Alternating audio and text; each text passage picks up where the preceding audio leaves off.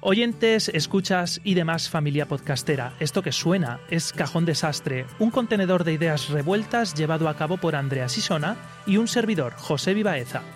En el programa de hoy contamos con la presencia de Hugo Moyá, anfitrión del podcast sobre montañismo Mochileros y gran conocedor y aficionado del cine de animación y cómics japoneses, el anime y el manga. Quédate con nosotros porque enseguida comienza esta charla revuelta entre hilos, dedales y alfileres.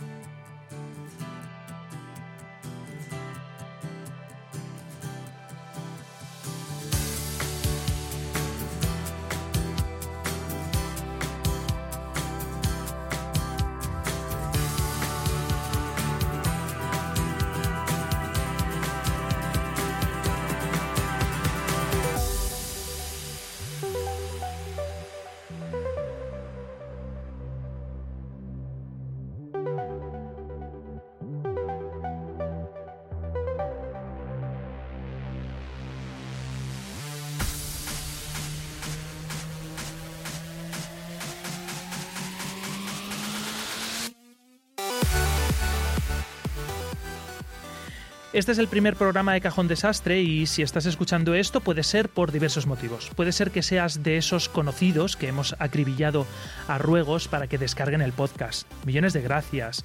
Los inicios de cualquier podcast son durísimos y esa plataforma de inicio que ayudas a construir es fundamental.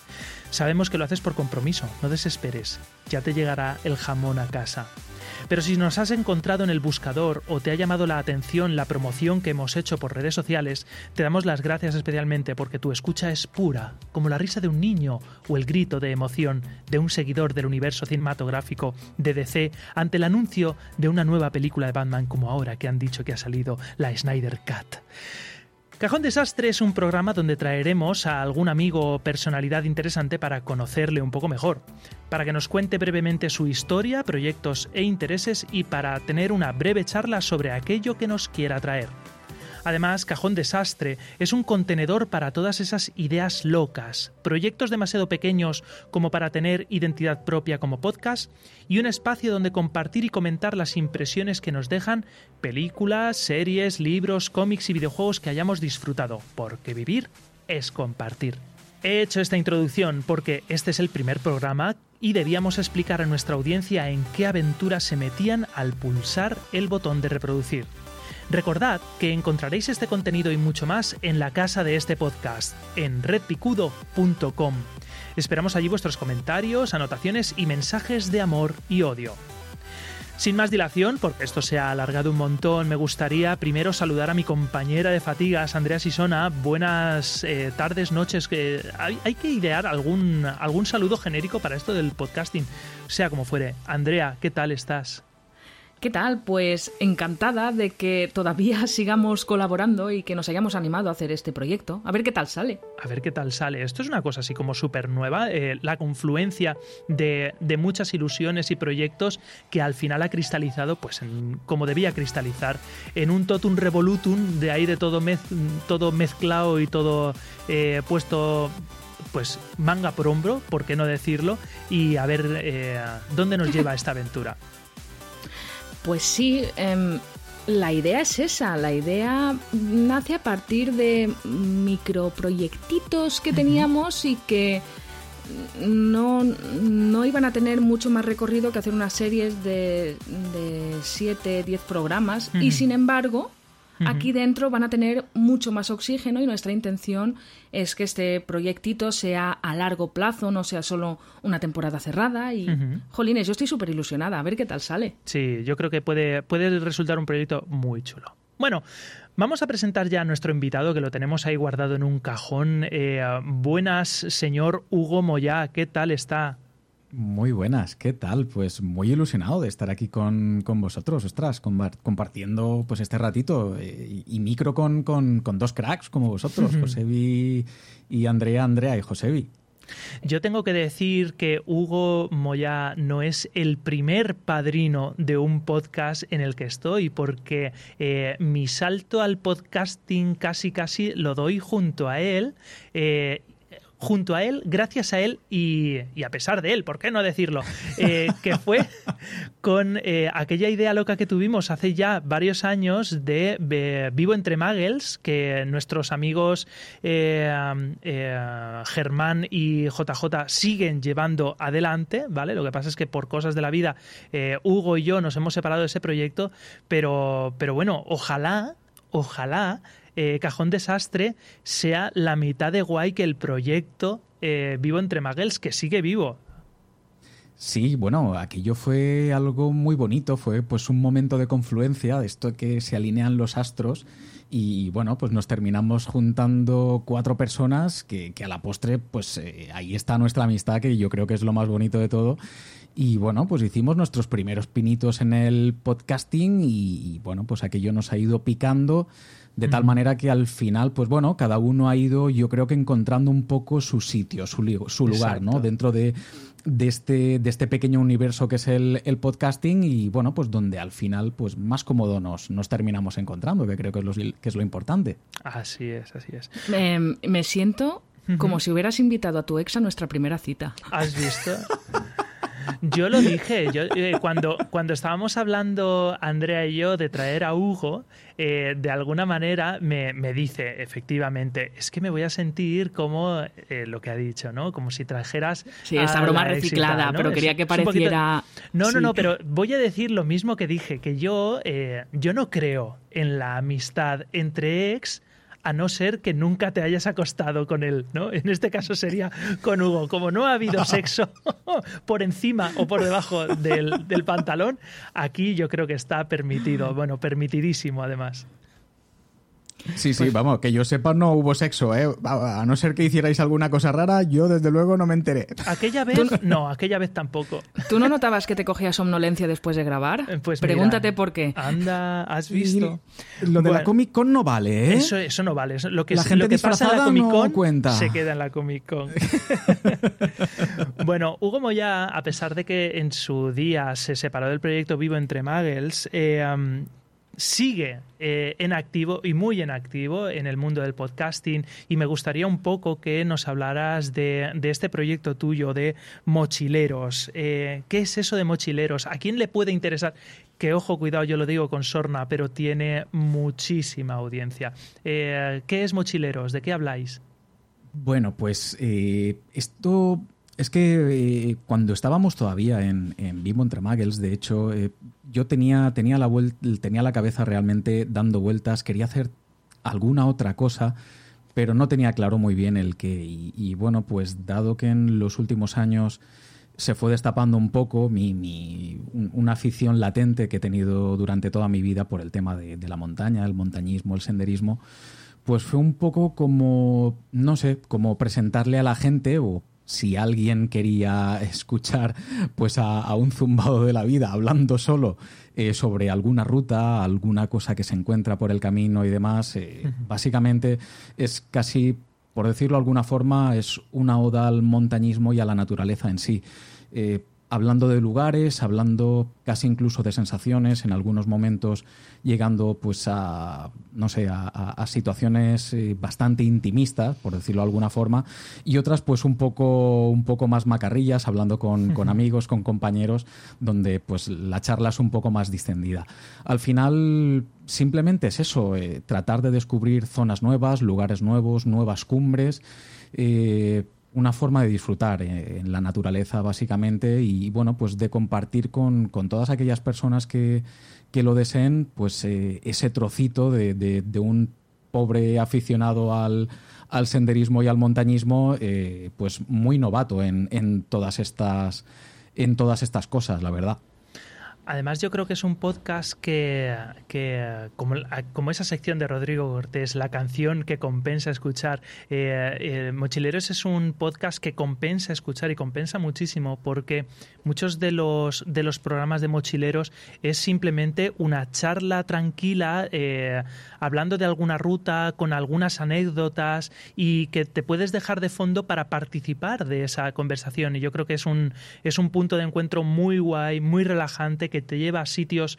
chulísimos y que, y que bueno, además está hecho con, con muchísimo gusto y muchísimo estilo. Eh, Hugo, yo creo que es uno, del, uno de los podcasters actuales con mayor, con, mayor cantidad, si, eso se puede decir, de estilo. Tiene una voz y un temple, eh, bueno, como no hay dos. En ese sentido, súper, súper recomendable, mochileros. Ese es el momento en el que ahora mismo Hugo está, creo que debajo de la, de la alfombra. Pues básicamente, porque a ver, que me diga eso alguien, venga, pero ya que me lo digas tú con... A ver, yo a ti te tengo, sobre todo con, todo el tema de la locución y demás, a mí me encanta cómo lo haces, José, y no es, no es algo nuevo, ni muchísimo menos, entonces, pues te agradezco el, te agradezco el, cumplido, desde luego. Eh, al final, bueno, pues es un, es un programa muy modesto, eh, raramente, o raramente no, de forma extraña para mí. Eh, va creciendo poco a poco, va a su ritmo, pero bueno, ahí está. Yo la verdad es que estoy muy ilusionado, eh, la gente cada vez participa más, que al final pues es un poco lo más bonito, ¿no? Lo que termina siendo un poco el motor. Y, bueno, pues yo creo que es como, como cuando, cuando empiezas un proyecto, eh, que lo importante es la ilusión, disfrutar de ello, y bueno, pues en esas estamos. Qué bien. Bueno, entrando un poquito más en harina, eh, nos hemos juntado aquí Andrea eh, y yo y hemos traído a Hugo un poquito a hablar de, eh, del mundo del anime, del mundo del manga, un poco con la excusa de la película Your Name, que es un poquito, ya tiene, tiene unos tres años, cuatro, porque es de 2016, pero uno, Hugo, además de aficionado a la montaña, es un gran aficionado al manga y el anime y eh, queríamos hablar un poquito de por qué es importante esta película, pero no solamente eso, sino también por qué es importante y debería de ser tenido bastante en cuenta el, mundo del anime dentro de eh, la industria del entretenimiento. Antes de llegar a ese punto, pues también me gustaría preguntarle a Hugo cómo llega a esto del anime y el manga, cómo en un Crevillente que es un que es la ciudad natal de, de Hugo, que básicamente son que son 15.000 habitantes a lo mejor. No, ¿no? ¿Qué, más cuántos, gente. Más gente, Crevillente que son. ¿Cuántos más? No, unos 40.000, mm, 30 ah, y tantos, casi 40. Vale, vale, vale. Pues eh, de repente una, una ciudad de ese tamaño eh, alguien en algún momento dado le pone eh, algo especial en las manos a Hugo y eso de repente inicia una aventura. Cuéntanos un poquito, Hugo, eh, cómo llegas tú a ser aficionado al manga, al anime y a todo esto. Pues en realidad yo creo que un poco la primera incursión es total y absolutamente inconsciente. Y es siendo un niño, con todo el boom del concepto alquiler, videoclub, VHS eh, en los 80.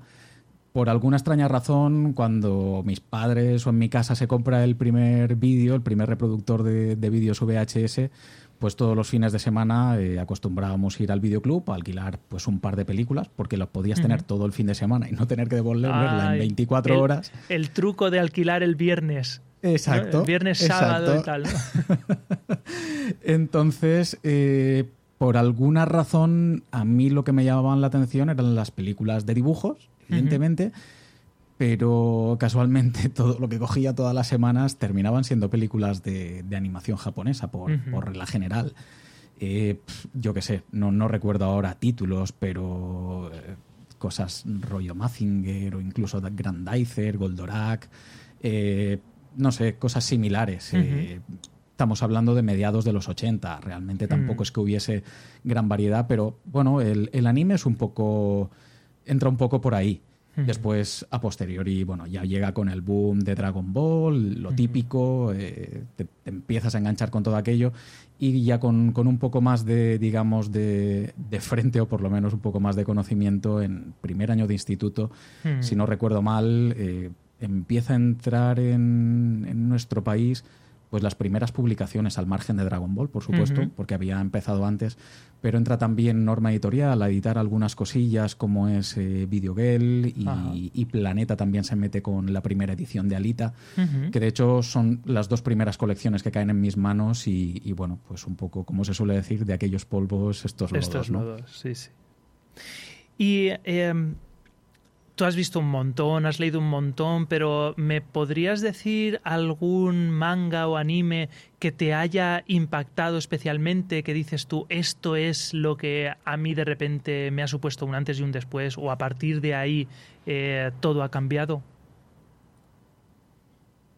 Yo creo que no hay ninguno que diga este está por encima de todos los demás, pero sí es verdad que yo creo que tiene mucho que ver también con el hecho de, cuando una obra cae en tus manos.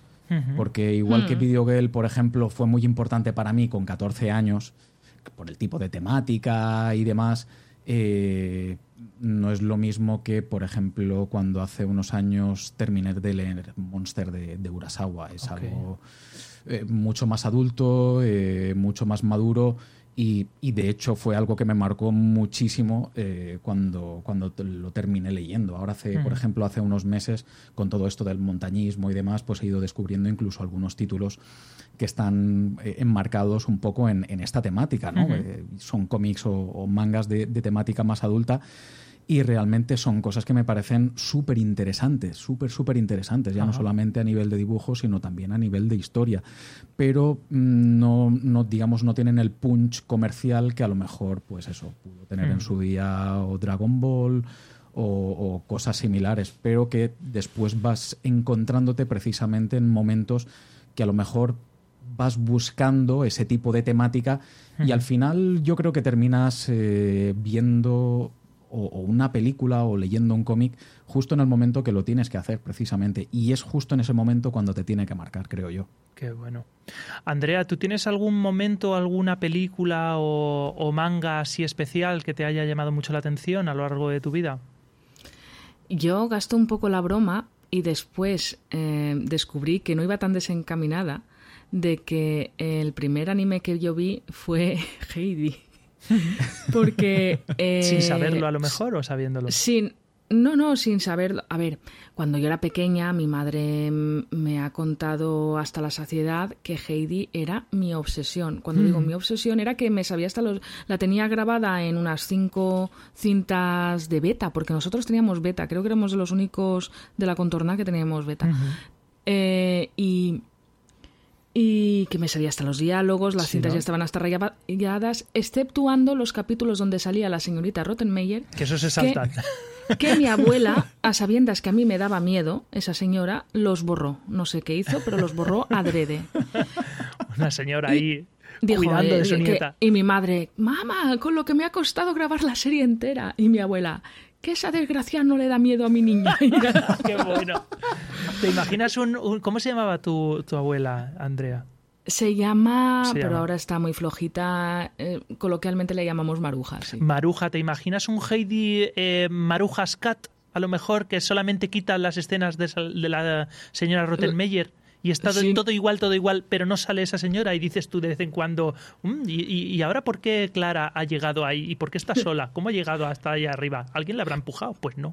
Pero yo tenía cuatro años y yo a mí, a mí ya me venía bien ver a Heidi y a Pedro corriendo por el Prado y después el, el dilema de que el abuelo quería irse al pueblo a vivir. Mm. La cuestión es que yo Ay, no si esas montañas hablaran. Oye, que poca broma, que el abuelo de Heidi es el primer eh, fisioterapeuta, porque llega, eh, llega Clara a la montaña y el hombre dice, oye, niña, alguien te ha estirado la pierna, a ver si, si puede dar un poco de sí. Y, y, oye, en una semana que está Clara en la montaña, le vuelve caminando, ¿qué dices tú? Ole, ole, ole. ole, ahí, empezó la profesión. y también... Y eh, hay otro capítulo buenísimo, y mirad si me acuerdo, en que el abuelo de eh, Hailey, ay, Hailey, Heidi se escolariza y bajan al pueblo y, y el abuelo dice, mm, no tengo, eh, no encuentro una casa para alquilar, encuentra una casa abandonada y se meten dentro. Claro que sí, el primero ocupa fisioterapeuta. Eh, aquí eh, es que no se, no se ha, no se ha analizado lo suficiente. Dicen, Heidi era todo, era todo hippie todo, y todo amor. No, no, no, no, había, había enjundia ahí detrás. Cuidado, cuidado. Sí, sí, sí. Oye, ¿sabéis por qué eh, a la señora Rottenmeier a Heidi le llamaba Adelaida? Porque era el nombre de su madre y porque Heidi era un nombre excesivamente alegre. No, no, no, es que Heidi es la contracción de Adelaida. Es el nombre correcto. Pues en la traducción la explicación que hicieron fue Mm, ¿cómo se llamaba su madre? Adelaida. Pues a tomar por saco, le cambio Mm. el nombre. No, pues creo, tengo entendido, vaya, que esto podría ser un dato de mierda eh, fallido, pero yo tengo entendido que eh, el nombre, eh, esto es como llamar, no sé, eh, en vez de Trinidad, llamarla Trini, de alguna manera. Y la contracción o la abreviatura de Adelaida es Heidi, y la señora Rottenmeier, que es una señora muy recta y muy de sus cosas, eh, ella no puede hablar mal, de alguna Pero manera. si mi abuela me borró los capítulos de la señorita Rottenmeier, ¿cómo quieres que tenga dominado ese? De lo demás me puedes preguntar lo Porque que era una quieras. pregunta retórica, era para Me que me querías dijerais, cazar. no, no lo sabía, no lo sabía. Entonces yo Ah, quedo aquí como el listo. Yo quería, yo quería que estabas poniendo a prueba mi fanatismo por Heidi. No, no, no, no, no, no, nada más lejos de mi intención. Era yo el que quería quedar como listo. Bueno, em, vamos a seguir. Me estáis adelante. flipando los ¿Has dos, visto? básicamente. ¿Has visto? Pero oye, donde voy a parar, que era aquí donde hacía un poqui- intentaba hacer un poquito, que esto lo sabrá muchísima gente, es que Heidi y Marco son el proto Ghibli. Sí. Entonces, pues a lo mejor eh, eso era un poquito la semillita de... mm, Llegaron a estar por- involucrados eh, Miyazaki. Hugo, ¿tú sabes algo si Miyazaki y. Takahata estuvieron involucrados en, Sí, sí. en todo esto? Sí, sí, sí. Sí, ¿verdad? En, en Heidi, sí. Pero ahí todavía no habían constituido Ghibli, ¿verdad? No, Sencillamente no. los contrató un estudio estuvi- y, y por eso en Eran muchas pelis de- machacas, creo. Creo Sí, que Ghibli, Miyazaki Data- dibuja- dibujando y Takahata creo que se dedicaba a guiones o algo así, ¿no? Guiones o algo así. Si no me equivoco, Ghibli es del 84. Creo que lo primero que hacen es Totoro, si no recuerdo mal. Sí. Pero es que hay un dato, creo que no, creo que es el de Arietti, pero bueno, mm, tampoco, este no es un especie, ni mucho menos un No hemos venido de- aquí a hablar de anime. Ah, no, sí, hemos venido a hablar de anime. No, pero me refiero que, que haya más anime, Ah, vale. aparte de Ghibli, Sí, que es sí, lo sí. que todo el mundo cuando le dices, ¿te gusta el anime? ¿Me gusta? Sí, he visto Totoro.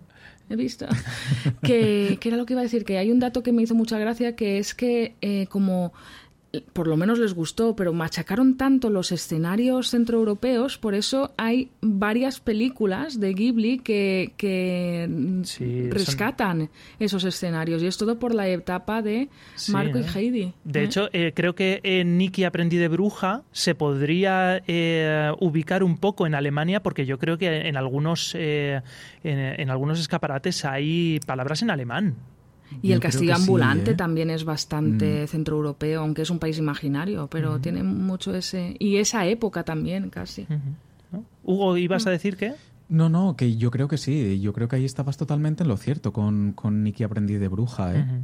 De hecho, eh, mm, creo recordar incluso este tipo de, de grafía típica eh, bávara en, en Mm. algún en algún cartelón Sí, yo creo de, que de- también. de alguna tienda, algún comercio o algo así. Ahora no lo puedo decir con, con total exactitud, Mm. pero me suena, me, me suena lo que estás comentando, sí.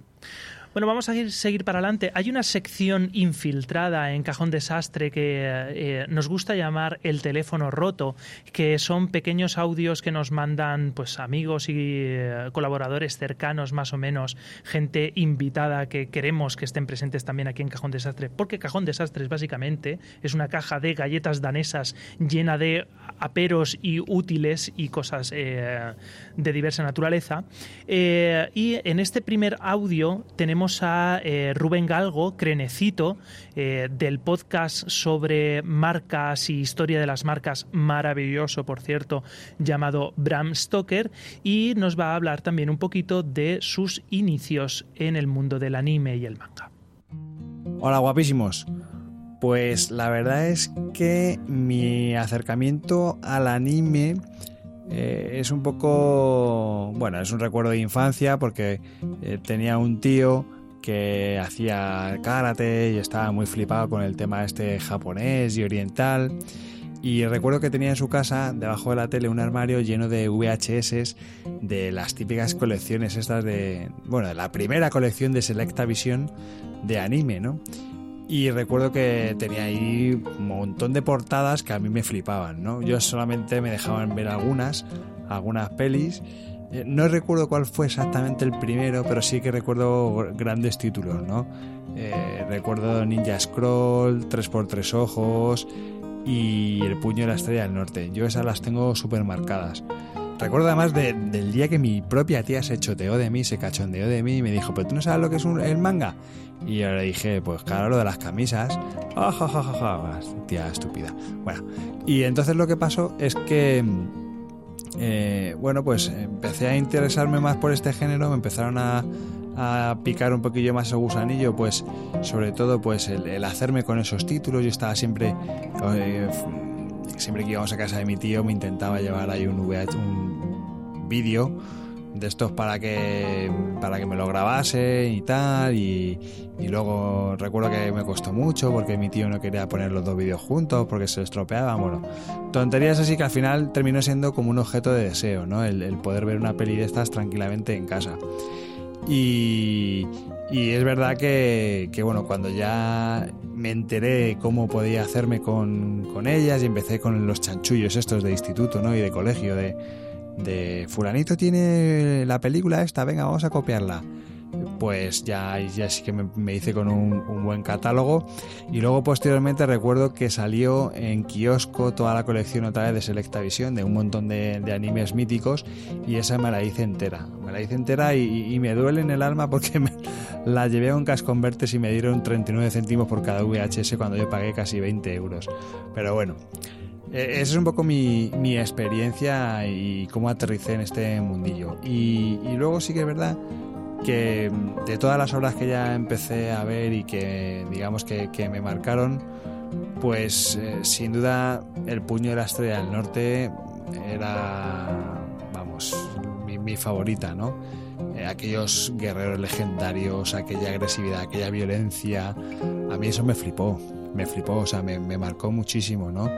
Eh, luego ya fui haciéndome un poquito más mayor, fui consumiendo más, más eh, material, ¿no? Por supuesto, a Akira, yo creo que a todos nos, nos marca, pero fue una, fue una época en la que eh, ver este tipo de películas me, sorprendía muchísimo, ¿no? Y luego ya, bueno, cuando ya empezamos a hablar de hentai y todo eso, de Urosuki Doji y todas estas, recuerdo que, ostras, eh, estaba yo muy, bueno, pues muy, muy agitado con, todos estos, con todas estas pelis, ¿no? Y recuerdo que a mis padres no les gustaba nada que las viese y tal, pero, pero eso, ya digo, el puño de la estrella del norte me encantó. Y luego también, después ya vista con el tiempo, el Ninja Scroll. Ninja Scroll, sin duda, eh, es, es otro de, de mis top 3 eh, peliculotes junto, junto a Akira. Eso, eso lo tengo clarinete. Bueno, guapos, un besazo. Chao. Bueno, muchísimas gracias Rubén por habernos dejado este audio maravilloso. Eh, que, bueno, Rubén también se convierte de alguna manera en padrino de Cajón Desastre. Muchísimas gracias.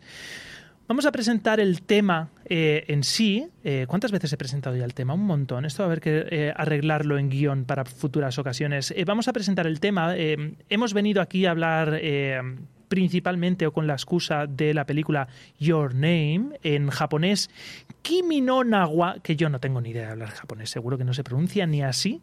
Eh, es de 2016, la dirige un magnífico director que yo conocí además por esta película, eh, Makoto Shinkai también eh, autor de la reciente El tiempo contigo, El jardín de las palabras, que es de 2013, 5 centímetros por segundo, de 2007 y más, ¿no? Y se le ha llamado El nuevo Miyazaki. Eh, de alguna manera me gustaría dar la palabra a el señor Hugo Moya, que es un gran conocedor de no solamente del mundo del anime, sino también de, de la obra de Makoto Shinkai y que yo cuando le he oído hablar alguna vez de, este señor, eh, bueno, es deshacerse en elogios. Por favor, Hugo, ¿nos podrías contar un poquito de, la película, eh, de su obra un poco y de lo que significa? Bueno, eh, a ver, la verdad es que empieza a tener ya un, cierto, un cierto fondo cinematográfico. empieza, pues eso, en, en los años 2000 aproximadamente. Eh, creo que además de las que has nombrado, no sé si tiene una o, dos películas más, pero yo creo que de alguna forma probablemente sean las más, las más significativas, ¿no? Eh, no sé, yo creo que empieza poco a poco eh, con, obras o, casi un poco con, cortos, pero que además yo creo que, llaman la atención muy mucho desde el principio. porque hay un amor por el detallismo que es eh, casi, casi asusta realmente cuando, cuando te das cuenta. Incluso en, 5 centímetros por segundo, que es una película eso de 2007, 2008 aproximadamente, te das cuenta que incluso en la sencillez de los personajes, alrededor, todo lo que les rodea, eh, una nube que pasa, un brillo en un escaparate, el, reflejo en un charco que hay en el suelo, y te das cuenta realmente del cariño que hay a la hora de, querer mm, envolver a sus personajes con un mundo, con un mundo que realmente esté vivo, ¿no? Y sí, eso que exista. Yo creo que es súper bonito, además. Sí. De alguna manera es casi, y aquí me voy a poner súper pasteloso, que van a decir, Josebi, vuélvete a tu cueva.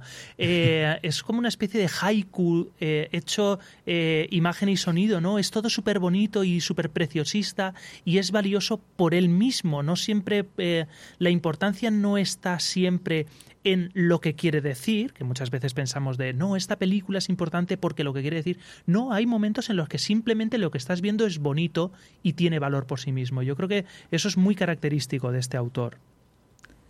Eh, José vi comentando, parece, me lo imagino yo con, con batín, pipa y enfrente a una chimenea. Es como un haiku precioso. No eres, no eres la única que ha dicho eso, Andrea. Luego, luego me hago una foto de cómo estoy, ¿vale? Y lo veis porque tengo hasta velitas encendidas. Eh, lo que no voy a decir es que son velitas para los mosquitos, ¿vale? Pero eh, hay velitas en mi mesa ahora mismo. Pero escucha, Andrea, para no romper el, el tono tan, tan minimalista, tan bonito que se ha creado eh, tú imagínate a Josebi con su batín. No está con el batín, está ahí en medio de la calle, en el balcón y, con una gorra de camionero. Es así, es así. Y en la gorra hay un dibujo de una cabra. Luego te juro que pongo, que pongo foto. Bueno, sin, sin, sin, querer romper el, momento, ¿vale? Que además estaba Lo siento, lo siento, lo siento, lo siento, pero es que... Sois esas personas sois esas personas que cuando estás en una fiesta y estás ligando con esa persona que te gusta y no sé qué y estás a punto de entrar a matar, de repente llega por detrás y dices, oye, ¿me puedes llevar a casa? No es verdad, y tú sabes que no es verdad, pero es que, es que yo estaba pensando, ¿yo qué digo ahora cuando me pasen la palabra? Sí, es.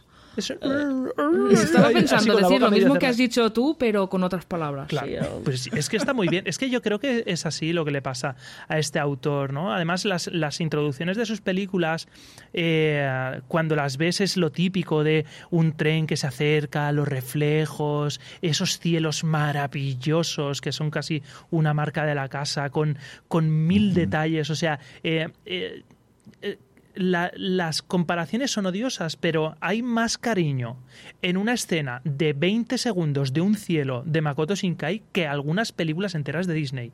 Totalmente. O sea, pero eso no, ni, ni, te lo plantees, te lo digo. Además, te digo una cosa, no sé hasta qué punto eh, Shinkai habrá sido influenciado por Ghibli, pero yo tengo la sensación de que precisamente los cielos de Shinkai son una evolución hmm. De, del estudio Ghibli. Es como haber cogido el estudio Ghibli y de haberlos y de, ser bonitos llevarlos a un punto de preciosismo que, hmm. trasciende absolutamente todo lo que hayamos visto en, el hmm. cine de animación, porque es, es, una auténtica maravilla. Es que coges un tráiler de, de, cualquier película de Makoto Shinkai y te quedas, o sea, es que es carne de GIF es carne de GIF para, para, ponerlo. Yo digo en esos casos que es eh, un fondo de escritorio maravilloso, que cada fotograma es un fondo de escritorio mm. maravilloso, porque, porque sí, porque... Y aparte de todo, lo que me gusta a mí mucho de, de este de este autor es que empezó a emerger en un punto en el que todos dábamos por supuesto que la animación clásica estaba de capa caída, que ya todo iban a ser películas, eh, no voy a decir en 3D, pero creo que me entendéis. Como que Pixar y un poco DreamWorks estaban ya comiéndose la tostada y que la animación que íbamos a ver de aquí en adelante iba a ser eso, no, nunca más iba a tener éxito una película de estudio de animación hecha a mano y sin embargo aquí nos ha callado la boca a todos. Sí, yo recuerdo que Miyazaki cuando hace Poño dice no, he vuelto a coger los lápices, es una película hecha con, con lápices y con colores y tal y te demuestra que se puede hacer eh, en plena era digital una película hecha a mano, ¿no? y y pasa con esto, ¿no? El cine de Makoto Shinkai yo creo que hay mucho ordenador, pero no es un ordenador de voy a... Invasivo. Exacto, o para facilitar la tarea, sino para coger todas las herramientas que te ofrece un Photoshop, por ejemplo, por decir, un, yo que soy muy analfabeto en este tipo de herramientas, pero cojo la más famosa, y voy a explotar al máximo, no para que me facilite la tarea, sino para que sea muy bonito todo. No, os podéis imaginar lo que agradezco eh, lo que estáis diciendo ahora mismo, porque a mí eh, lo que estaba diciendo Andrea, esta, este tipo de animación invasiva, que es eh, la animación que se hace, digamos, con tableta digital a día de hoy, en lugar de, los típicos cells con lo que se hacía antiguamente. Evidentemente, pues la sociedad cambia, evoluciona y ahora, pues con este tipo de, técnicas lo que se hace es acortar tiempos, abaratar costes, etc, etc, ¿no? Entonces es lógico que se evolucione, pero no sé, realmente no tengo ni idea cuál es el proceso de, configuración de las películas de, este hombre. Pero tengo la sensación de que si todo es digital en esas películas, lo hace de tal manera que realmente no todo parece digital. Mm, exacto. Si los personajes sí se notan, sí se nota un poquito, por lo menos, la forma en la que se mueve, esa, eh, eh, esa fluidez. Eh, sí que es verdad que parece que todos los entornos, todo lo que rodea a los personajes, parece que esté pintado realmente, mm. parece que sea, si forme parte de, digamos, de un decorado tradicional, con una profundidad de color, con, con unas paletas que dices, ostras, que, que es como es un poco como, como volver a casa, ¿no? Eh, eh, con, este tipo de, sensación. Yo lo agradezco muchísimo, porque a mí me resulta muy traumática esta, esta, este tipo de animación que estaba diciendo Andrea. Yo, la mayoría de, las series de animación que hay hoy en día, eh, no es que no me gusten o que no me gusten los temas, es que me cuesta simplemente el visionado. Por, probablemente será por costumbre y porque mm. ya con, con, con, cuando uno se va haciendo mayor termina haciéndose cascarrabias por, por la tontería más grande que te puedas imaginar. Pero sí es verdad que me gusta mucho más el, el visualizado pues, de cualquier película de, de, Ghibli de hace 20 años que, que algo nuevo que están haciendo ahora. Entonces, por lo menos con el aspecto. Sin embargo, con lo que hace Makoto Shinkai con sus películas, incluso en las de 2007, 2008, eh, consigue precisamente que tú estés, o por lo menos en mi caso, ¿eh? consigue que estés muy cómodo viendo la, película, que todo lo que rodea a los personajes, aunque estén trazados de forma digital, sea realmente pues un entorno, es muy, muy acogedor. Es que yo creo que esa sería la palabra, ¿no? Acogedor, porque realmente te invita a estar ahí y a estar cómodo con todo lo que tú estás viendo. Y eso a mí hoy en día me resulta muy bonito, porque cuando Miyazaki dijo hasta aquí, eh, su hijo Goro, yo lo siento un montón, pero no está a la altura de su padre, ni, ni, ni, de lejos. Y este hombre llegó pues para coger un, un, un testigo que se había quedado ahí en el aire, que no tenía claro una forma de continuar y él, evidentemente, por un camino diferente, como debe ser también, porque debe, seguir, debe seguir su camino, creo yo, pero creo que ha sabido coger ese testigo de la animación japonesa que en un momento dado parecía que se quedaba huérfano mm. y todo lo contrario. Y a día de hoy realmente yo creo que goza de una, de una fantástica salud y es que cada, cada película que saca este tío termina, termina rompiendo molde. Oye, eh, ¿qué piensas que qué es el secreto del éxito de Your Name, porque eh, de la noche a la mañana y de ser una película absolutamente desconocida, hecha por un autor que en Occidente es un auténtico desconocido, desbanca a lo bruto eh, El viaje de Chihiro como la película de animación japonesa de anime más taquillera de la historia. ¿Qué pasa con Your Name? Pues vamos a ver, no sé muy bien qué es lo que puede haber pasado. No sé si eh, la promoción, el marketing o que simplemente la temática que te va a presentar Your Name es mucho más sencilla, mucho menos trascendental de que cualquier película de, de Ghibli en realidad, porque con el viaje de Chihiro, sin irte más lejos, eh, cuando te das cuenta que cuando empiezas a ver la película y dices, siéntate y abre los ojos, porque esto, esto tiene tela.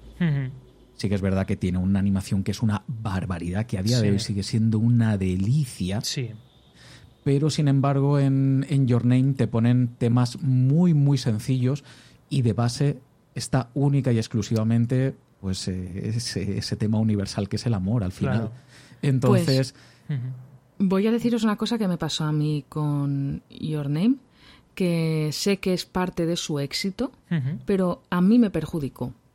Y es que por, por internet, no por Twitter tampoco voy, leí unas críticas que la ponían tan por las nubes que era la mejor película que habían visto, que era la, la vamos, la obra maestra de sus vidas, que era que, dudaban, que se iban a arrancar los ojos porque sabían que no iban a ver nada igual ya con lo que les quedaba por vivir. Leí tanta exaltación de la obra que cuando la vi me quedé un poco, pues, bueno, vale. No sé, no sé cómo decirlo, como que me creó unas expectativas tan irreales que cuando la vi dije, jolines, pues, bueno. Y eso a mí me ha pasado tanto por una parte como por otra, porque, por ejemplo, últimamente me pasó con, esto es un, un, un apunte chiquitín, con Aquaman, que todo el mundo la ponía a caer de un burro y la ponían tan mal que cuando la vi dije, ah, pues tampoco está tan mal. Dije, tampoco es tan terrorífica como la pintan, no sé qué me imaginaba. Eh. Pues em, parte del éxito que tuvo eh, esta película fue gracias a cómo se vino arriba la gente en redes y cómo iban animando unos a otros a que fueran al cine a verla. Hmm. Que eso no sé si se ha visto en otras películas de animación. El factor hype eh, que, les, que le siente mal, ¿te refieres? No, no, no, al contrario. que, uno de los, que una de las cosas que, que fueron eh, parte de su éxito fue el boca a boca. Mm, La gente hablaba muy bien de ella. Muy bien. Sí, y una cosa que tuvo Your Name precisamente que no tuvo Chihiro en su momento fueron las redes sociales. Exacto. Claro. Simplemente porque es hija de su tiempo, no, no por otra cosa. Hombre, ¿eh? yo creo que eh, Chihiro eh, da el salto tan brutal porque se va el Oscar, pero eh, muy poquita gente, yo creo que en mi entorno conocía el viaje de Chihiro sin haberla, o sea, sin saber que era de Miyazaki o lo que sea, ¿no? Claro. Yo creo que Your Name tiene una cosa muy particular con el tema de la trama y es que la trama de Your Name no es una trama sencilla, es bastante complicada, es una historia muy complicada. Lo que pasa es que lo que viene siendo la curva de aprendizaje, la curva de entrada a esa trama tan difícil que yo creo que al final eh, se vuelve, eh, los pasitos son, tan cortos que, eh, que sigues ahí, ¿no? O sea, que, que te va llevando de la mano, te va llevando de la mano, hasta que en un momento dado te encuentras con una trama muy complicada, ¿no? Pero te ha llevado tan bien que la estás entendiendo, yo creo. Yo creo que eso es también una cosa muy difícil de hacer y que Your Name lo hace bastante bien. Fíjate, pues yo ahí voy a disentir de, lo que estás diciendo tú, Josebi, porque yo tengo la sensación de que es una película que va de menos complicación a más y llega un momento en la película que directamente lo que hace es bajar completamente. Y casi te deja otra vez, digamos, a, ras de suelo en, cuanto a lo que es la complicación, porque sí que tiene un detalle eh, que es lo que hace precisamente que digamos, que le dan ahí, que retuercen un poquito la trama de la película, pero después al final es algo súper sencillo. Sí, sí. Eh, es algo como muy básico. Sí, de alguna manera sí. Entonces, eh, yo creo que una de las, una de las eh, partes positivas que tiene también la película es que, a pesar de, ese retorcimiento en, el, en el nudo de la película, eh, al final es muy fácil de entender. para, mm. para, cualquier chaval, para cualquier adolescente, que al final fue el, grueso ¿no? de, mm, de, los espectadores de esta mm. película, eh, yo creo que es fácilmente entendible por todo el mundo. Y sin embargo, por ejemplo, como es, simplemente por, por aportar la misma referencia, si te vas a Chihiro o te vas a la princesa Mononoke, digamos que las aportaciones o, el trasfondo que tienen las películas es muchísimo más intrincado, es muchísimo más denso. Se pierde eh, mucho en mitología, ¿no? Exacto. Eso es, eso es. Ok. Eh, bueno, yo creo que Your Name, uno de los grandes. Eh, de alguna manera, ¿no? Los secretos del éxito de Your Name, pues es eso, que al final es una historia de personajes, es una historia eh, de situaciones normales, pero con un punto digamos, sobrenatural, ¿no? pasa algo fuera de lo normal, que es ese cometa que pasa por el cielo, que es el, la, no es ningún spoiler, sale en el cartel, ¿no? Eso, esa luz que hay en el cielo que va a provocar algo. Eh, y, el, y, es un cine muy de, muy de conversaciones, de gente que habla de cosas también, ¿no? Y hay una historia de fondo, hay una, hay un, hay un hilo conductor, pero sobre todo es gente que reflexiona pues lo, sobre lo difícil que es vivir en un momento dado y, asumir según qué papeles o según qué decisiones, ¿no? Y en ese, en ese punto yo creo que por eso se convierte en una historia casi universal, porque al final son las tribulaciones de, de casi cualquier persona, más aún si entiendes que es una película que está dirigida a un público vamos a ser honestos, bastante feminizado y con un y con una horquilla de edad a lo mejor entre los 18, 16 hasta los a lo mejor 35 años, yo creo, ¿no? ¿Cómo lo veis? Sí, sí, podría ser y no es nada no es nada peyorativo que digamos como que que sea una horquilla más feminizada, quiero decir, sí, posiblemente eh, mujeres veinteañeras, así. Pero esto es como, seamos honestos, eh, hay determinadas obras con mayor o menor calidad que el público que más las ha consumido ha sido el, femenino y no pasa nada. Sí, pero yo lo decía, yo lo decía sobre 40 todo porque incluso diría yo, más o menos, no sé. Parece, parece un poco, es la típica película que vemos en algunas series, que es la que la película que la novia del protagonista quiere ver y eh, eh, están en la playa con las olas y tal, y ella está con los ojos ahí haciéndole chiribitas, ¿no? Ella en, el patio de butacas viendo la película de relaciones y de que se hablan y de ven aquí, yo te quiero, tú no, con los ojos haciendo chiribitas y el novio está ahí súper aburrido. Lo que pasa es que Your Name tiene una cosa y es que el novio en Your Name acabaría entrando en la película de alguna manera. A ver, yo creo que eh, por suerte cada vez estamos superando un poquito más esos escollos. Esto es como todo. Si la chavala de 23 años se lleva a su novio a ver Crepúsculo, pues posiblemente eh, su pareja o su novio o su amigo va a decir, pues menuda cacatrufa que me has traído. O, a lo mejor no, a lo mejor entra, pero es raro. Sin embargo, Your Name yo creo que es una película que te pone fácil entrar, no, no, tiene, no tiene mayor complicación. Sí, yo creo que, yo creo que es lo que tú dices, ¿eh, Andrea. Porque es realmente... Me encanta cómo suena eso de yo creo que es lo que tú dices, Andrea. Eso... Dilo más a menudo. Sí, sí, sí. Me estoy, quedando, me estoy quedando a lo mejor un poquito fuera del podcast. ¿Es posible? ¿Sí? Creo que tienes razón, Andrea. gracias, tienes gracias, razón. Gracias. Yo también pienso que tú tienes razón, Hugo. Gracias, Andrea. Os, traigo, os traigo un platito de jamón, a lo mejor, o... Pues no estaría mal tampoco, José. Oye, ya que te pones... Muy bien. Eh, tiren, tiren. No, pues. Luego yo eh, ya. Si eso yo ya. No, pues eh, realmente yo creo que es un poco así. Eh, a ver, no sé si tú la viste en el cine, Josebi. Yo me fui al cine a verla. Yo no pude. Sin ningún, Sin ningún tipo de. Sin ningún tipo de complejo, casi cuarentón en su momento y, solo. O sea. de pelo en pecho. Hmm. Bueno, eso dicen, no sé. En, cualquier caso, vamos, yo fui al cine. Es más guapo, Hugo es, más, es más guapo. Pero, escucha, ey, un partidazo. Que... y tiene tierras. Y con tierras, ojo, y con tierra. y cabras también. venga ya, Venga, venga, tira. bueno, pues que en su momento, yo, por ejemplo, cuando la fui a ver, no sé, sí que es verdad que tiene pues eh, este puntito en plan no lo digo tampoco de forma peyorativa, aunque pueda parecerlo, pero este puntito sentimentaloide. Pero yo creo que es algo muy sencillo, no es, no es pasteloso en demasía, no, no redunda, digamos, en. no es la parte central de. No se recrea en, la miel. No, no. no es la parte importante de la película. Sí, eh, entonces, digamos que eso está ahí, acompaña, y yo creo que empasta muy bien en este caso. Es, digamos que, que articula de forma muy orgánica, ¿no? Con, con toda la película. Me, está gustando muchísimo porque yo creo que estamos hablando mucho y muy bien de la película con cero spoiler. Ojo, cuidado, ¿eh?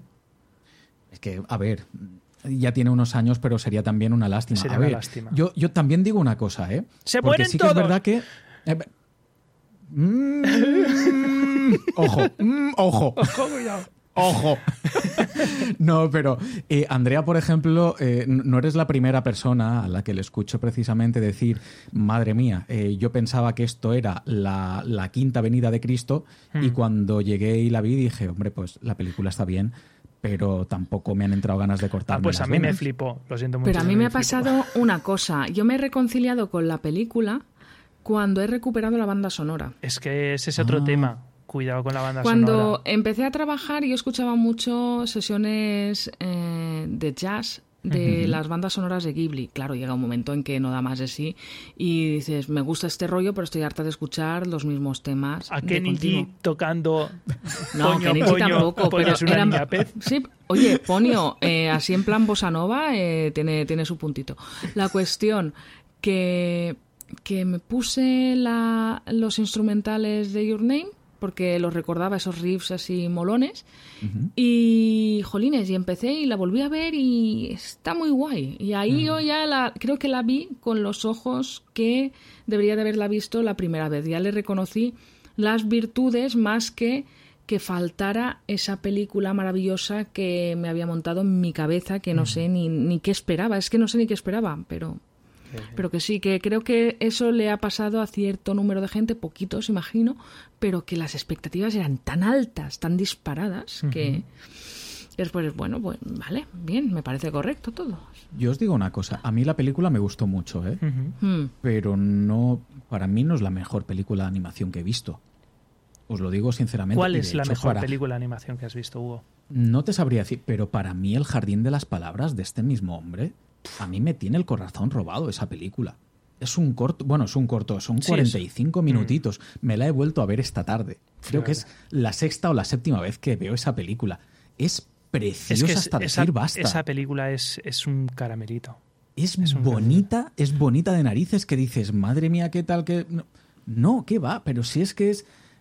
Yo os lo digo de verdad, me tiene embelesado desde que la mm. vi la primera vez hace unos años. Es sencilla, sin grandes dramones, ni, ni nada que se le parezca. Eh, por otro lado, es una, una, una, película más madura también que, otras que, ha hecho, que ha hecho Makoto Shinkai. Eh, y después, por otro lado, o sea, para mí lo que desprende es un halo de esperanza que al final termina siendo el hilo conductor de toda la película, Que, que es una preciosidad. Y encima, para reafirmar eso, ves la película con mil millones de tonos de verde que envuelven toda la santa película por doquier, es, que cuando terminas de ver la película dices, es una obra maestra, tío. Sin embargo, es algo mucho más pequeñito, mucho más chiquitín, y en, en aquellos momentos pues no tenía tampoco la maquinaria de marketing que tiene hoy en día Makoto Shinkai. Pero a mí como película, hmm. os lo digo sinceramente, El Jardín de las Palabras me gusta más que Your Name. Es una pasada. No digo que sea mejor, digo que a mí personalmente hmm. me llena más. La otra es más película realmente. O sea, tiene más metraje, es mm. mucho más intrincada. Eh, eh, pero ¿sabéis qué creo que me pasó a mí también con, con la peli de Your Name? Efectivamente, como explicáis, el argumento se va enrevesando, es complicado, pero parte de lo que me chocó un poquito, y diréis, Andrea, menuda Bacorá, pues no, eh, luego, quiero, luego quiero explicación para los escuchas de lo que es una bacora. Tira, tira. Jolines, es un localismo. Que me dio la impresión de que parte de ese argumento ya lo había visto antes. no sé, en algún, me, me, sonaba, me sonaba de otras obras, me sonaba de... El, no sé, a lo mejor os parecerá una... porque sé que cuando todo el mundo dijo es súper original, a nadie se le había ocurrido, yo pensaba, yo esto lo he visto en algún sitio antes. Y diréis, no sé, es que, ay, perdón, me estoy justificando muchísimo porque sé que a la gente le flipa tremendamente esta película. me gusta, lo vuelvo a decir, me gusta mucho, pero. Yo soy de esa gente que mm, es bonita, ¿vale? Eh, el argumento es interesante, pero a mí el viaje de Chihiro, para mí es un nifunifa. ¿Vale? Y es una impopular opinión de estas de Twitter absoluto, eh, que le reconozco el mérito, pero para mí no es ni de lejos la mejor película de Ghibli, pero es que no estaría ni siquiera en mi top 5. probablemente, fíjate, probablemente para mí tampoco. Técnicamente es una burrada la película. Mm. Técnicamente es una burrada. Ahora, eh, para mí es densa de narices. Mm, a mí me pierde. Pero densa de narices. Pero eso a mí, por ejemplo, me pasa con la princesa Mononoke. Sí. Mm. La he intentado ver tres veces y las tres veces Fracaso. he desistido. He desis- a ver, la he terminado de ver, pero sé que yo he desconectado a los dos tercios y he hecho un esfuerzo consciente de verla porque me gusta lo que cuenta, me gustan los personajes, me gusta el mensaje que tiene la película, pero mm, no sé qué tiene, que llega un momento en que mi cabeza desconecta Claro. y como tú dices, es una opinión impopular, pues lo es, pero mm, hay películas... Creo que esto también es lo que decimos siempre. Esto va en, en cada uno. eh. Claro. A mí, claro, por ejemplo, eh, y parece una chorrada porque es una de las películas, vamos a decir con muchísimas comillas, una película menor, pero a mí Arrietty me gusta mejor que Chihiro. O sea, me gusta más que Chihiro. Me gusta mejor. Me gusta mejor no existe. Yo eso es Pero, una- pero me ha gustado mucho, eh, pues debería de existir, me gusta mejor. me gusta mejor, gusta como mejor, con más calidad. claro. Me gusta con más calidad. Exacto, sí, sí, yo lo, lo he, lo he escuchado así. Exacto. Más mejor. Más mejor, Claro. más mejor. Pues Pero esto a mí Arrietty, es un- eh, tanto la banda sonora como la historia, como igual es por esa tranquilidad que también eh, transmite el Jardín de las Palabras. A mí Arrietty es una película que me calma. Sí, puede ser. Es que al final es algo muy subjetivo. Sí, eh, claro, puede- eh, la princesa Mononoke, como, como estás diciendo tú, Andrea, es una, es una película también que o entras y, y- y te empapas de la película desde el primer momento, o le pasa igual que a Chihiro. Yo creo que son dos obras cumbre de, de Miyazaki, pero son muy densas las dos. Y las dos tienen dentro un, un significado, una profundidad, un, un dimensionamiento de la vida, de, de- Sí. de- de la, de la sociedad en la que vivimos, que, ostras. Es demasiado eh, intenso todo. Es lo que sí, me pasa sí, a mí. es, es- es como muy trascendental Sí. absolutamente todo lo que ocurre en las dos películas. Entonces, yo a lo mejor soy, soy muy sencillote para esto, igual soy, Sí, soy demasiado no. simple. Pero yo qué queréis que os diga, yo veo Totoro y yo cada vez que la niña se pierde yo Oy, lloro a llora moco más. tendido. Todas las veces, da igual si son 20 veces, termino llorando y sé que la encuentran después, da igual, pero yo lloro. Hmm. O sea, es así. Y me, o ¿Visteis- sea, ¿La es una- visteis en el cine el año pasado? Sí. Sí. Bien, Sí. bien. Qué bonita Sí. es esa película en el cine. Qué maravilloso Es maravilloso. poder ver eso en el cine. Madre mía, es una pasada. Andrea, ¿tú no la pudiste ver No, en el cine no, cuando la repusieron? Vaya. Creo que, creo que me, me perdí. Algún Me día, per- algún día, porque yo tengo un proyector, no es el mejor proyector, pero yo tengo un proyector, eh, haremos cine de verano con Totoro, barbacoa mola y mu- cine de, eh, de- cine de verano con Totoro. Pues mola mucho la idea. Eso mola un montón. mucho. Eh, aprovechen Mm. que es verano, igual tenemos que volver a pasar más tiempo en casa. Eh, um, vamos a seguir Oye, para adelante. Una, Eh, una cosa, José, dime, dime, mira, dime, per- dime. permite que, que- que te haga un apunte. Sí. Porque como eh, las películas de, de Makoto Shinkai Sí. son más modernas que, pues prácticamente todo lo que ha hecho Ghibli, prácticamente yo creo que con la única excepción de El viento se levanta, eh, O esta última, que no sé cómo se llama. Eh, ha hecho una esta que tiene una escena en el mercado que se han tirado como tres meses para hacer esa escena. Pero el Pues- viento se levanta no es la última de ¿Es, Miyazaki. es De esa la última? Sí, vamos. Vale, vale, vale, vale. Igual, igual es que me he liado. Vale, vale, vale, ok. Sí. Mm, yo pensaba que era la última. Yo digo, si están haciendo otra, vamos, me pillas totalmente en fuera Hay de juego. Rumores de que, de que sí, de que pero Miyazaki ya está de retirada y el Sí, hombre. sí, sí, sí, está, El hombre que se Miyazaki, retira Hasta luego. en Dices- cada año bisiesto. Sí, sí, sí. No, lo, lo único que quería apuntar es que teniendo en cuenta que todas las películas de. Makoto Shinkai son, digamos que son más modernas, Sí. que datan de hace, eh, no llega a 15 años, como mucho la, la- la más antigua, eh, si no me equivoco, creo que todas tienen versión en Blu-ray. Entonces, eh, todas las personas que estén escuchando el podcast ahora mismo y que puedan acceder a la película, versiones en DVD, dejaros de historias. Si, poderlas, si, si las podéis ver en, en Blu-ray, en, en HD, Hmm. eh, aprovechad para hacerlo porque es que el acabado de las películas es realmente preciosista. Hmm. ¿Vale? Entonces, con una, con una tele eh, Full HD, incluso 4K, quien tenga una tele 4K, esto es, es, es, es amor para los ojos. Eh, Además, es está en maravilla. plataformas, está en plataformas de, de streaming que no va a ser nunca, por mucho que nos digan, la misma calidad que un Blu-ray, pero por ejemplo, eh, creo que Filming el 5 centímetros por segundo la tiene.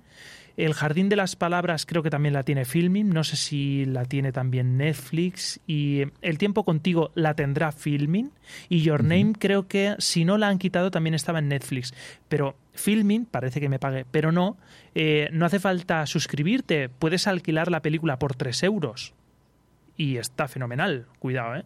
Pues, pues es una opción, desde luego. Ahora mismo en Netflix eh, solamente, solamente está la de Your Name. Las otras estuvieron, pero ya os digo, o sea, ver en una tele, en, en HD, estas películas, yo os lo digo porque es una a mí, yo, yo sé que soy un pesado, pero el Jardín de las Palabras me impactó muchísimo. Visualmente es una barbaridad. Y el doblaje de estas películas está hecho con un cariño.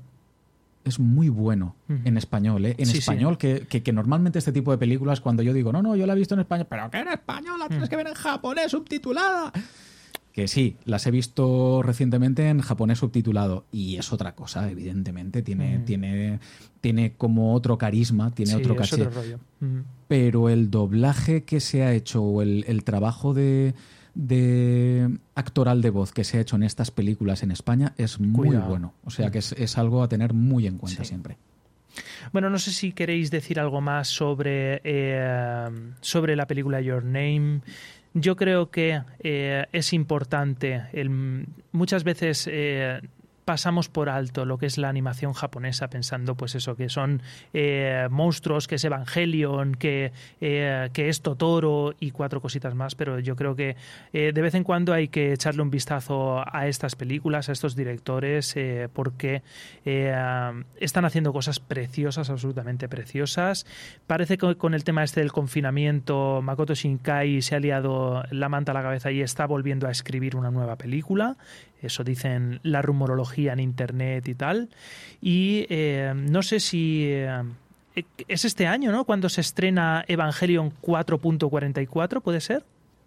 Buah, me pilla súper pez en este tema. Yo ya le, he perdido la pista completamente. O sea, plan. Eh, he pasado, o sea, he cambiado de vida dos veces ya desde que empezó esto. O sea, sí, yo, me pilla mayor. Yo creo que sí. Además, empecé a verlo, no sé si fue en el 96. Madre mía, por Dios. Le están metiendo muchísima, eh, muchísima caña a la promoción de la última de, de, Evangelion, que se supone que es el cierre definitivo de la historia. Eh, que es un reboot, o sea, es volver a contar la, la historia, pero un poquito mejor. Eh, de lo que se hizo en la serie, vaya, y en las películas de por aquel entonces, que siguen siendo recomendables, ojo. Eh, pero yo creo que es este año y como mucho el que viene, cuando ya se estrena por fin el cierre de Evangelion. Eh, yo estoy viendo, yo en mi streaming de, de noticias de Google Discover tengo un montón de noticias de Evangelion y eso tiene que significar algo. Y, no sé, eh, ¿alguna cosita más a lo mejor, Hugo, que quisiera recomendar eh, para que la gente lea o vea cómo este anime compensa ser visto? Si no pasamos, ¿eh? Esto es una pregunta un poco pues trampa. No, no, eh, Esto es un atraco. yo creo que no, es, es, un poco lo que estaba diciendo antes, que la gente aproveche, porque mm, las películas, salvo Your Name, básicamente son, son pequeños cortos, aunque sea algo un poquito más largo, pero va juntando pequeños cortos y se hacen películas más largas. Pero realmente se ven en un, en un tris. o sea, es, muy fácil, son muy fáciles de ver estas películas. No son densas de estas de no, no, no, eh, cállate porque necesito verlo. No, no, no, se dejan ver muy Para bien. nada. Y, y, lo que se estaba comentando antes, en si, si, existe la posibilidad de poderlas ver en, en Blu-ray, en una buena tele o incluso en, en un buen proyector, que la gente que no se lo piense, que yo creo que, merece la pena, la que verdad. son muy bonitas, sí. Bueno, eh, vamos a cerrar eh, esta, esta, primera sección, esta primera gran sección de Cajón Desastre con otro fragmento de Teléfono Roto, en este caso de nuestro amigo Germán Gómez, eh, conductor de Vivo entre Muggles, también un podcast que antes, antes hemos hablado eh, pues que fue un poco la cuna del señor Hugo y mía eh, y que sigue adelante hablando de libros. Están haciendo eh, unas unas colaboraciones maravillosas durante el confinamiento llamados los guardaespaldas de la cultura, creo que se llaman, que nos dicen qué cosas no hay que consumir porque no vale la pena. O sea, rollo de me acerco a un producto y en realidad he tirado media tarde a la basura con la de cosas, con la plancha que tengo que hacer yo. Eh, y están fenomenales, no se lo pierdan. Vivo entre Maguels y nos vamos a acercar un poquito a lo que nos cuenta nuestro amigo Germán. Muy buenas, ¿qué tal? Gente maravillosa, ¿qué tal todo? ¿Cómo estáis? Me pide el señor Josebi que hable un poquito de la película Your Name y de lo, mi relación o si tengo alguna anécdota o cualquier cosa sobre el anime y el manga. Pues sobre la película Your Name decir que es una de las mejores películas que he visto nunca. Me encantó esa película.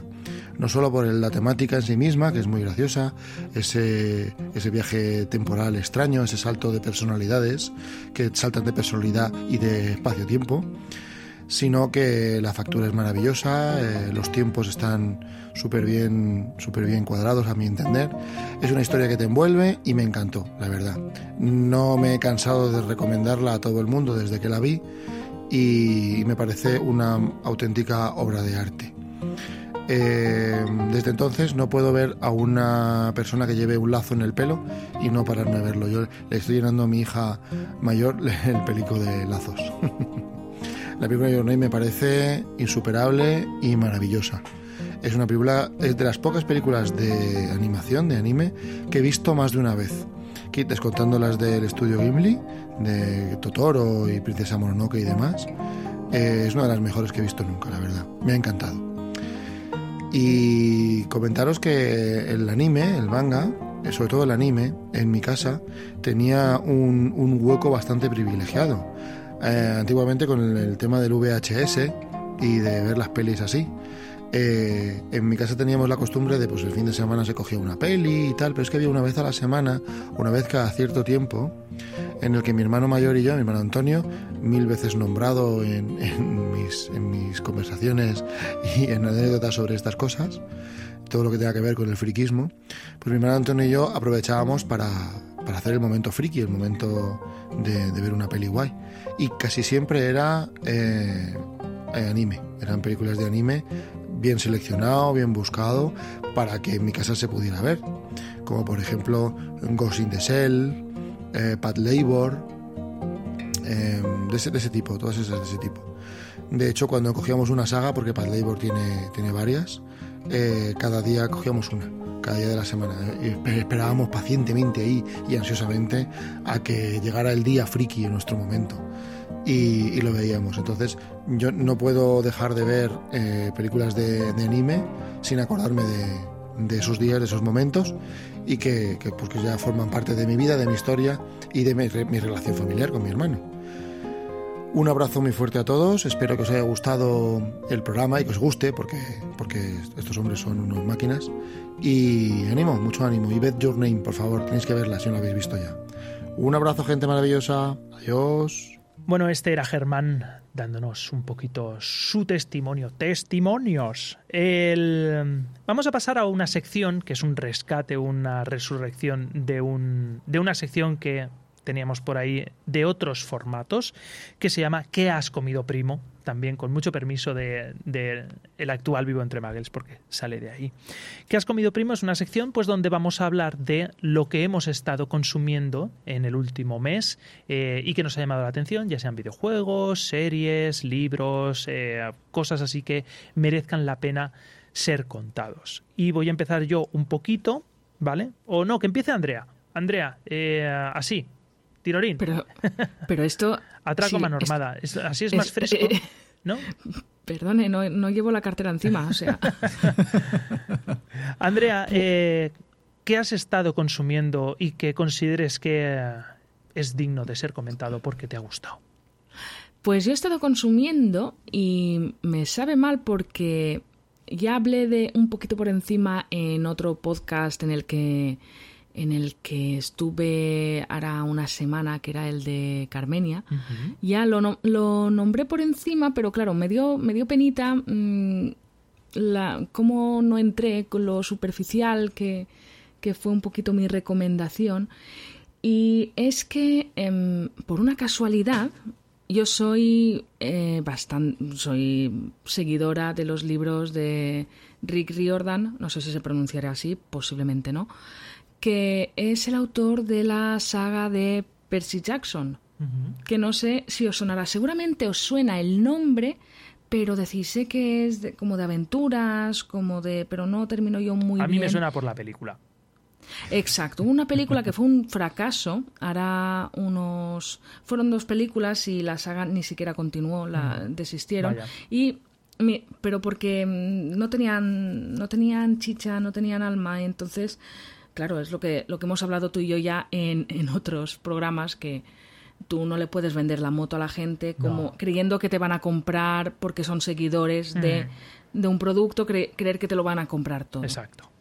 Y eso es lo que pasa.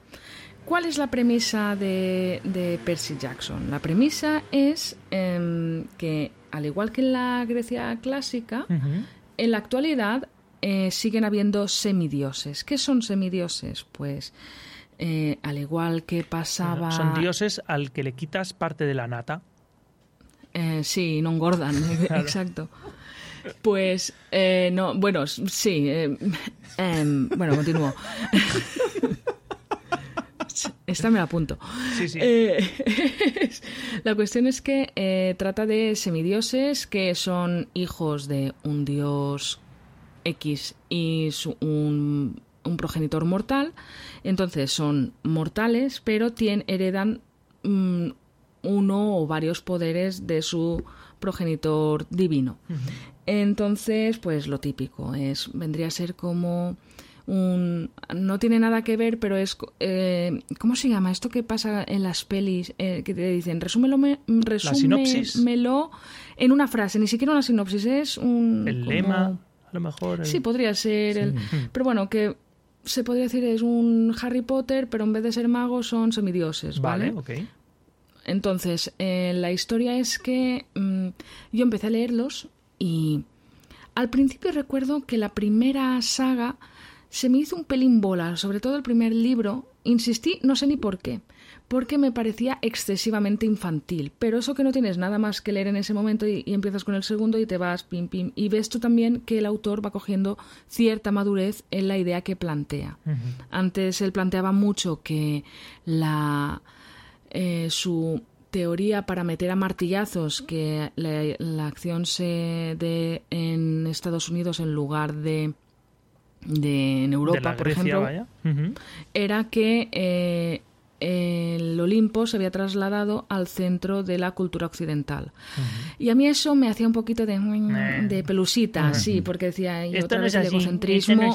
el, no, el egocentrismo estadounidense, quiero decir. Mm, lo veía más así, como un nacionalismo un poco rancio, en plan de... Eh, porque asignarte a ti mismo eh, que eres el epicentro de la cultura occidental, eso me, me chirriaba. Pero eso que empiezas a leerlo, lectura fácil, lectura rápida, y te va gustando el, el rollo que va cogiendo a medida que vas leyendo los libros. Entonces, em, os cuento un poquito cuál es el recorrido, porque hay una caterva de libros que si os gusta mucho el rollo es una buena noticia y si no os gusta podéis escoger una de las cuatro que no va a pasar nada. Podéis leerlas tranquilamente porque no os hace falta conocer el pasado de los personajes. Vale, Vale.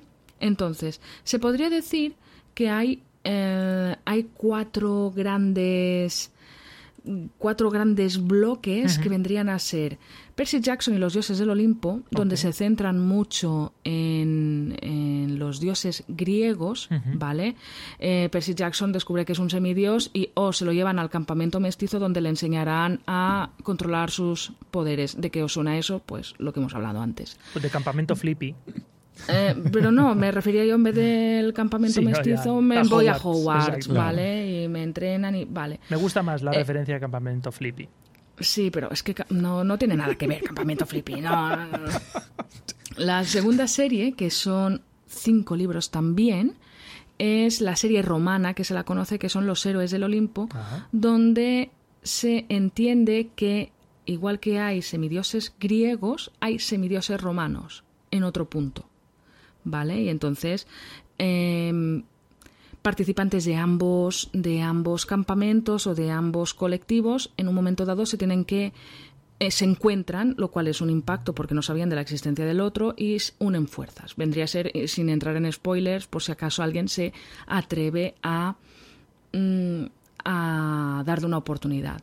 La que a mí menos me gusta es la egipcia, que son las crónicas de Kane o la pirámide roja, que bueno, que también es el tema egipcio, que porque es que también es el rollo de que los egipcios, los dioses egipcios se, eh, se reencarnaban, ¿vale? En mortales, y entonces te vende un poco la idea que el que tiene poderes de un dios egipcio es porque está reencarnado en ese dios, y es un poco raro, y no está mal, pero tampoco es de mis... la, la pasé bastante por encima.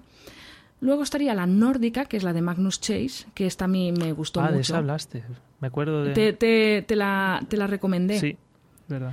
Porque aparte de todo, eh, aquí el autor ya conoce mucho sus, sus puntos fuertes y lo que es es mm, un semidios hijo de Frey, que es el dios de la naturaleza, de, pues, de la sanación, de los ciclos de fertilidad. ¿Cómo, cómo hijo Va- de Frey? ¿Frey Claro, masculino? Claro, ¿Es están Freya? Frey y Freya. Ah, vale, no, no, son gemelos, Ah, son, vale, son, vale. son mellizos. Vale, vale, vale. Son mellizos. Está Freya, que es la diosa del amor, y luego está Frey, que se podría, que es su hermano. Se va a poner, mellizo. ojo, cuidado, ¿vale? Con las corrientes culturales. Se está poniendo súper de moda la mitología nórdica. Que lo sepáis. Sí. Pero eso también puede ser por entre- eh, porque la mitología nórdica ha dado mucho de sí en juegos de rol. En... Sí, no, pero que está, está pegando fuerte. Está, Sí, viene, eh. se viene la mitología nórdica en uno, dos, tres años. Vamos a comernos muchísima mitología nórdica. Pero también, aparte de todo, tiene mucha culpa que eh, cuando tú estás viendo Los Vengadores y sabes que Thor y Loki tienen historias y aventuras escritas hace dos mil años, dices tú. Sí, pero ¿qué que. me está con- Pero que. Sí, ah, bueno, y, y aparte hoy en día también, eh, desde hace unos años, la, la serie de vikingos realmente ha tenido Tam- sí, muchísimo bueno, la de éxito. vikingos no eh. le he dado yo mucha Y caña. pero- juegos súper chulos indie con mitología nórdica, muy guay. Acabo de, Sí. hace muy poquito, he terminado uno que se llama, eh, me estoy metiendo, yo lo sé, es, es simplemente un apunte. No, no, no, no, no me uno gusta, que me se llama... ah, ay, ahora, ahora no recuerdo. Estaba en Apple Arcade. Eh, tira para adelante y te lo miro. Sigue, sigue, sigue te Bueno, lo miro. la cuestión es que este, esta colección, la de Magnus Chase, sigue siendo literatura infantil o juvenil, ¿vale? No, no voy a venderos la moto. Es, mm, yo siempre le llamo esto libros chuchería, que no alimentan, pero te lo pasas bien comiéndote alguno a la larga. Quiero decir, que no lo toméis como, "Oh, Dios mío, esto es muy infantil. Pues claro, te lo estoy diciendo ya. No sé, no sé si me entendéis por dónde voy. No, no te estoy des- no te estoy descubriendo la pólvora, pero esta cuarentena a mí me han dado la vida porque era en un momento dado de mucho agobio. A mí me ha venido bien una lectura fresca que no, no te remitía a nada que estaba pasando en la actualidad y rapidito y súper fluido. Eh, esta colección es mucho más... eh, mm, se toma un poquito menos en serio, es menos solemne que las anteriores, eh, utiliza un poquito más el humor y es más chorra, pero a lo mejor por eso me ha hecho especial gracia. Y la última, que es la que he venido a hablar de ella, que tampoco voy a hablar mucho de ella, sencillamente estaba ubicándola, eh, es la de las pruebas de Apolo. ¿Y en qué consisten las pruebas de Apolo? Resulta que con los acontecimientos ocurridos al final de la serie romana, resulta que eh, se puede decir que uno de los acontecimientos que, que ocurren es que Apolo en ese momento eh, es responsable de, de algo que pasa, ¿vale? Entonces, ¿qué pasa? Que Zeus lo castiga eh, obli- eh, encarnándolo en un ser mortal. ¿Vale? Y tiene que cumplir una serie de... Normalmente, él intuye, no lo sabe muy bien qué es lo que quiere Zeus, pero intuye que lo que quiere es que pase un año, más o menos eso- se monta en la película, de que con un año en la Tierra, Sí. Él ya ha cumplido. ¿Qué pasa? Que tiene que servir a un amo. Y es cuando una, una niña, que es otra semidiosa, eh, y es una niña que, que, pues que no me gusta utilizar la palabra, pero parece una niña sin hogar, se lo encuentra en un callejón, Eh, ¿Esta niña tiene hogar? mm, me gusta que me hagas esa pregunta. No. Entonces es una Eh, niña sin hogar. No, veía oye, estaba buscando, estaba buscando una terminología adecuado, eh, adecuada. La cuestión es que eh, él le cuenta su problema, le cuenta, entonces dice, ¿tienes que servir a un amo? Sí. Dice, pues yo quiero ser tu ama. Y en ese momento. Ya está. Eh, ya está, y se sella un poco el destino de los dos. Ella es hija de Demeter, la diosa de la agricultura, y entonces empiezan a descubrir que sean todos los oráculos se han apagado, es decir, no hay profecías, no hay y en el mundo clásico eso era súper relevante porque era el inicio de todas las aventuras, entonces se podría decir que está todo congelado, que está todo que no que, que no pueden ni dar ni un paso para adelante, para atrás, en fin. Em, entre otros eh, entre otros enemigos que son los malos de la, de la serie que tampoco voy a entrar a ello pero lo que me gusta de, de esta colección es que va un poquito más allá de el- el- la evolución que hace respecto a la de a la de Magnus Chase que es la de los dioses los, los dioses de Asgard que ahí he comentado que era más, más humorística, en esta lo que me gusta es un poquito más... Que- adultas podría ser que un tiene, más... que tiene narices que digas que eh, la mitología nórdica es la más humorista cuando es, o sea, es el drama absoluto todo. Totalmente, pero esto por lo que sea, el tono le han cogido así un poquito más, más simpático, Sí, es decir, es más, O sea, es más rápido. una mitología que va de hagamos lo que hagamos, vamos a morir todos y bastante mal que lo sepáis todos en el, el Ragnarok, Ragnarok, y ya luchando está, y está- contra el Jotunheim y todo esto, ¿vale? O sea, vamos a morir todos muy mal, ¿vale? Esto vamos a algún meterle día- humor. Esto algún día lo vamos a discutir, el, en- eh, pero no, no me tires, no, me tires la, lengua, que me estoy conteniendo, no, me estoy conteniendo. Por cierto, el, Nada, el juego, me- el juego se llama Atone. Aton, no sé si se dice Atone o tal. Atone, eh, The Heart of the Elder Tree, Tree, lo que sea. El corazón del, del árbol anciano es un juego eh, de puzzles, eh, un poquito de exploración, eh, un camino protagonizado por una chica y con una estética pixel art maravillosísima, con una música maravillosísima y además con una mitología nórdica explicada a la perfección, o al menos muy muy bien, con juegos tipo musical, ¿vale? Y combates. El juego es maravilloso, está en Apple Arcade. De Pero, momento como... Porque les gusta el béisbol. ¿Eh, ¿Por qué? Nada, déjalo. Vale. Eh, Combates, combates. Muy bien. Ese es el nivel, señores. Ese es el nivel. Eh, y hasta aquí el cajón. No, eh, vamos a ver. el, el- el juego está, creo que, como exclusiva temporal en Apple Arcade, pero llegará a otros dispositivos móviles seguro. Es una maravilla. Es una maravilla. A mí me ha gustado muchísimo. Atone. Pero lo que, lo que, os, lo, lo que os digo, en el mismo año, en el último año, he jugado a un par de juegos eh, ambientados en mitología nórdica y va a pegar. Quiero continuar con mi. Continúa, por favor, continúa. Como, Es que me has pegado un tajón ahí. o sea, continúe como si un imbécil le hubiera cortado. Sí, sí, por favor. Es que- bueno, la cuestión es que eh, lo que estaba comentando, creo, voy a intentar retomar el hilo, que al igual que la mitología, eh, la serie de la mitología nórdica era un poquito más ligera, un poquito más frívola, eh, en esta es un poquito más oscura. ¿Vale? Eh, los personajes son. eh, se va encontrando con personajes de las anteriores sagas.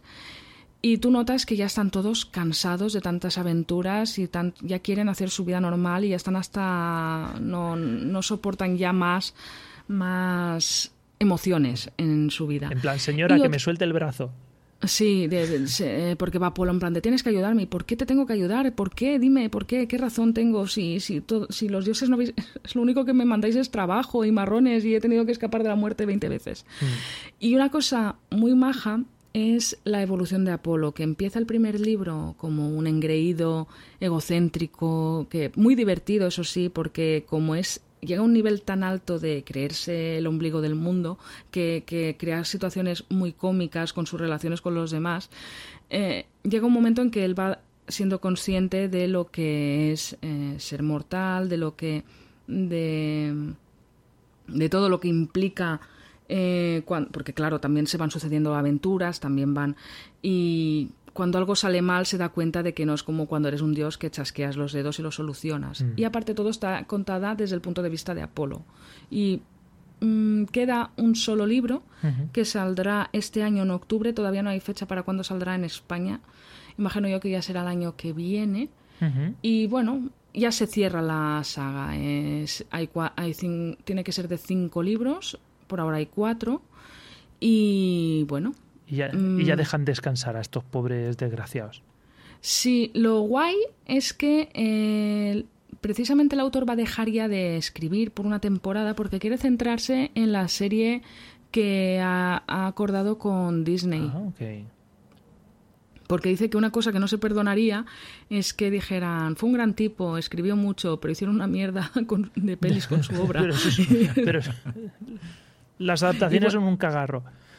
Mm. Eh, Pero eh, imagino yo que mm, ahora, pues lo típico, después de tantos años, habrá aprendido la lección y no querrá Hmm. que le vuelva a pasar y estará, más pendiente, estará más encima y, y lo que hemos hablado ya en otro podcast que se ha quedado ahí un poquito colgado, esto, eh, el- este debate que hemos tenido tantas veces de que el autor tiene que estar encima de su obra si no se arriesga a que hagan con ella lo que les dé la gana. Cualquier mierda, exacto. Mm.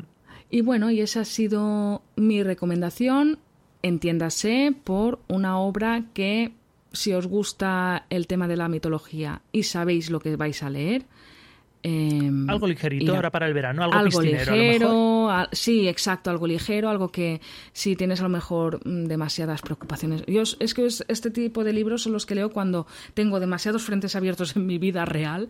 Me gusta la lectura ligerita, juvenil, resultona, fresca de aventuras, que los personajes me interesen un mínimo y encima un tema como la mitología clásica que a mí me, me chifla, pues mejor que mejor si me la traes a colación y la integras bastante bien, porque otra cosa que mola mucho, y ya cierro, es que los mitos, los, va los mitos clásicos los va trayendo eh, continuamente y los integra muy bien, porque los, los protagonistas tienen versión, van teniendo eh, versiones de los mitos. En la actualidad, pero con los mismos personajes de la actualidad, de- del mito clásico. Y entonces dicen, pero esto no pasó, claro, esto le pasó al Perseo original, que no sé cuántos, no sé quintos, y pum, ya te han colado el mito clásico. Y eso siempre he pensado que si alguna vez tuviera que recomendarle una lectura a un adolescente, esta sería una manera guay de Sí, de introducir de, que- de alguna manera. de introducir en ese en este tipo de, de contenido. que, Muy bien. Yo qué sé, pues mola mucho. Oye, pues Y ahí, ya está. ahí Mola, queda está es- chulo. ah, esa recomendación. Muchísimas gracias, Andrea. Eh, Hugo, ¿qué has comido, primo? Buah, pues a mí, mira, yo justo lo contrario que Andrea. Si Andrea traía algo ligerito, esto es denso de narices.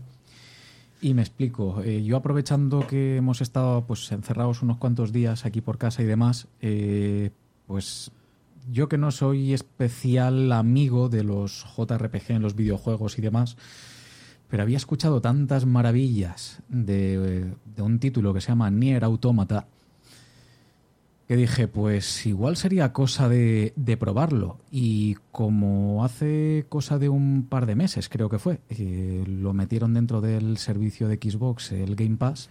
Y lo tengo, pues dije, pues oye, pues chico, aprovecha y así le das un vistacillo. El caso es que había escuchado hablar mucho del, del videojuego y en algunos sitios lo ponían muy bien, en otros no tanto. Pero unos chavales que escucho desde hace un tiempo que se llaman eh, La Taberna del Androide, que son, son de, de Mallorca, que hablan básicamente de videojuegos y, y, oye, y, y muy bien. Pues uno de los integrantes del, del podcast, que se llama Pere, eh, empezó a jugarlo y dijo, Buah, a mí esto va, pero vamos, ni, ni, ni por casualidad. Y llevaba unas 3-4 horas. Y su compañero se reía, dice, en el momento que lleves 10. Y cuando llegó al siguiente episodio, al siguiente programa, y llevaba pues eh, alguna hora más, no llevaba mucho más, de repente dice, madre mía, que esto me está, me, me está, me está volviendo loco, me está, me está destrozando la cabeza. Y claro, y em- em- hizo un, digamos, hizo un alegato a, a favor del, del juego una vez que yo lo había terminado, que a mí directamente ya me, me- me metió el gusanillo.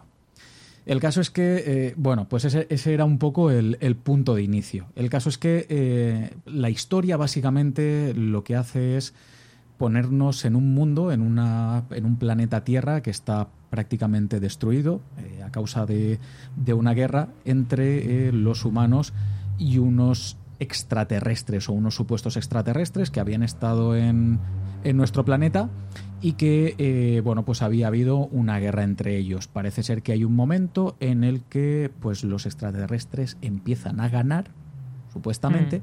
y los eh, humanos se tienen que replegar en la luna eh, total que al final los, los humanos lo que hacen es crear una especie de raza de androides digamos, hecha a su imagen y semejanza, para que vayan a la Tierra y luchen por ellos contra los eh, extraterrestres, que tampoco están allí y lo que hacen es eh, crear unos robots, unas máquinas que luchan en nombre suyo.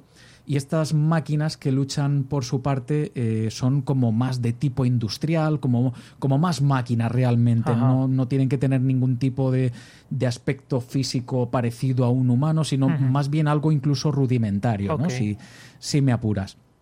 El caso es que, eh, claro, eh, bueno, pues los androides, que digamos que son nuestra avanzadilla, se sienten por encima de las máquinas que están defendiendo eh, los intereses de los, de los extraterrestres.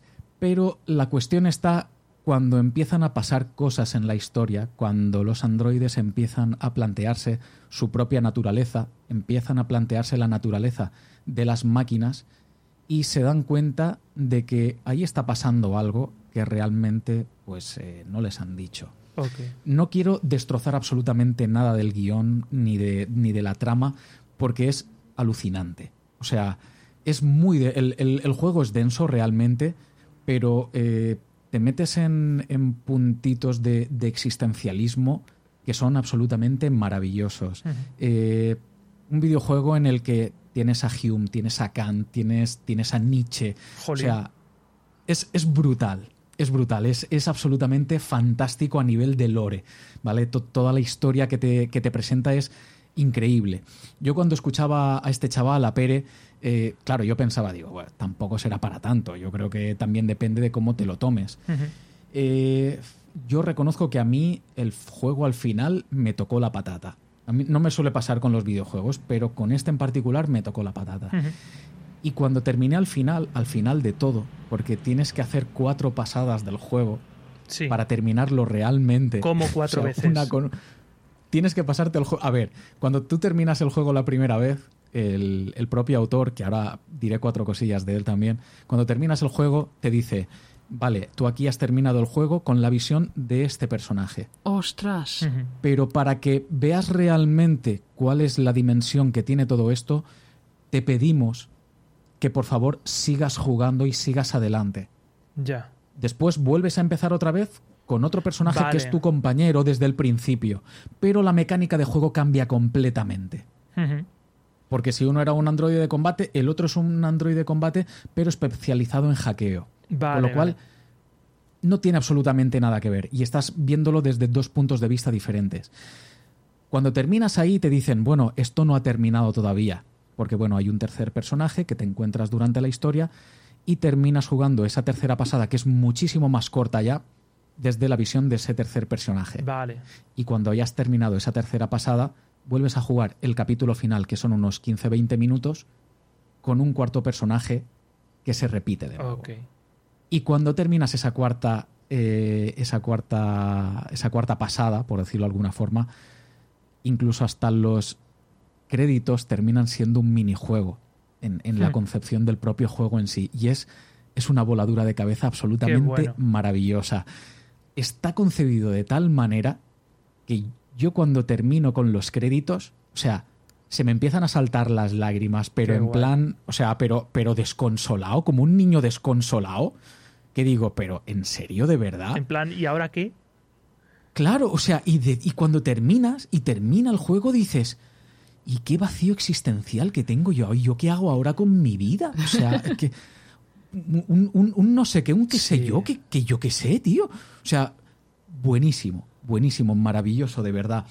El juego es de, Square Enix y, el director pertenece, eh, digamos, eh, al, al, conglomerado de, Square Enix, que es Yoko Taro.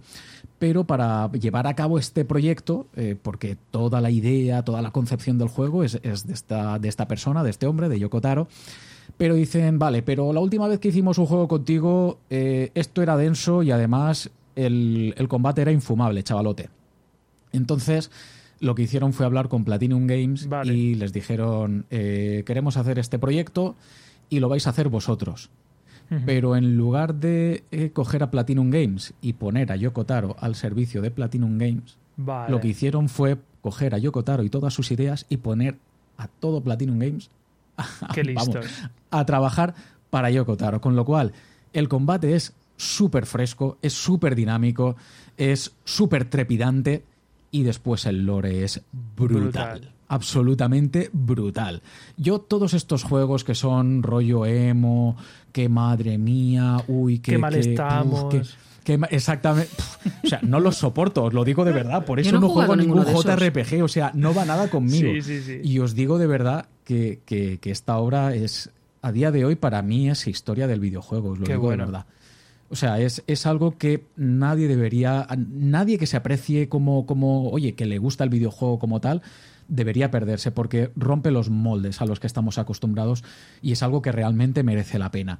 Aunque al principio incluso te cueste un poquito entrar, dale una oportunidad. Dale una oportunidad porque si sigues, eh, al final lo vas a agradecer y vas a decir, ostras, pues sí que es verdad que merecía la pena y yo creo que muchísimo. Yo creo que es uno de esos secundarios que ha salido durante esta generación de, de consolas de videojuegos y que para mí está en, un top 5 fácil, fácil. ¿eh? Jolín, pues esas son palabras mayores que usted juega mucho, ¿eh?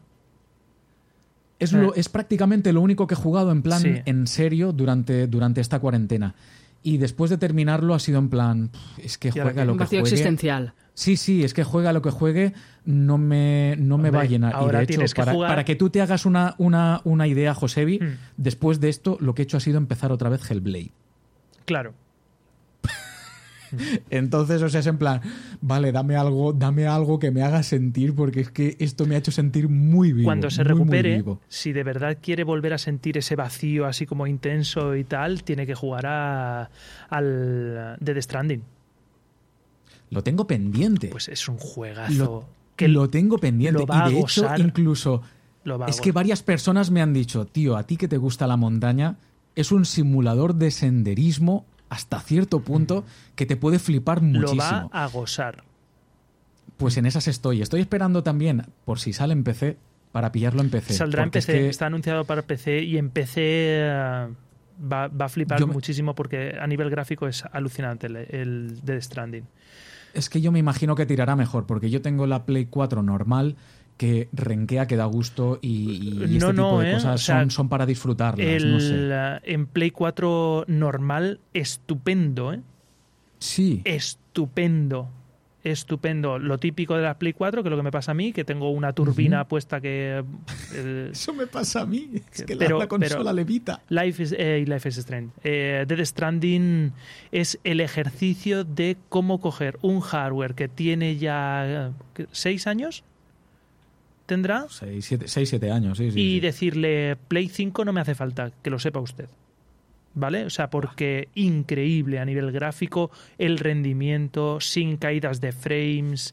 Increíble, increíble. Qué bien se ha hecho con Dead Stranding. Y la historia es eh, te vuela la cabeza y cuando la terminas tienes esa sensación que me has comentado de vacío existencial de y ahora que me he quedado huérfano. Es así. Pues, pues tomo nota, porque es que es uno de esos juegos que tengo pendiente y además me apetece mucho jugarlo. ¿eh? Yo reconozco que me apetece mucho jugarlo, a pesar de pues todo el revuelo que se montó en su momento y demás. Pero la gente que se ha puesto a hablar de él sin, sin fanboyismo, sin, sin, sin collimadas y este tipo de cosas, eh, eh, realmente me llama hmm. mucho la atención lo, que, lo que he escuchado precisamente por parte de gente que, tiene los, pies un poquito en el suelo y me encanta, y eso me hmm. encanta, y por eso, por eso lo tengo pendiente, es, es una espinita que tengo ahí de momento. Hmm.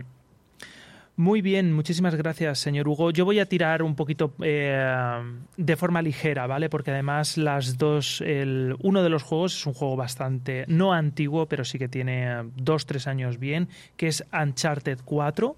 Uncharted 4 es la cuarta parte de la saga Uncharted, final de una saga. Eh, lo he terminado hace dos días y me ha encantado jugarlo.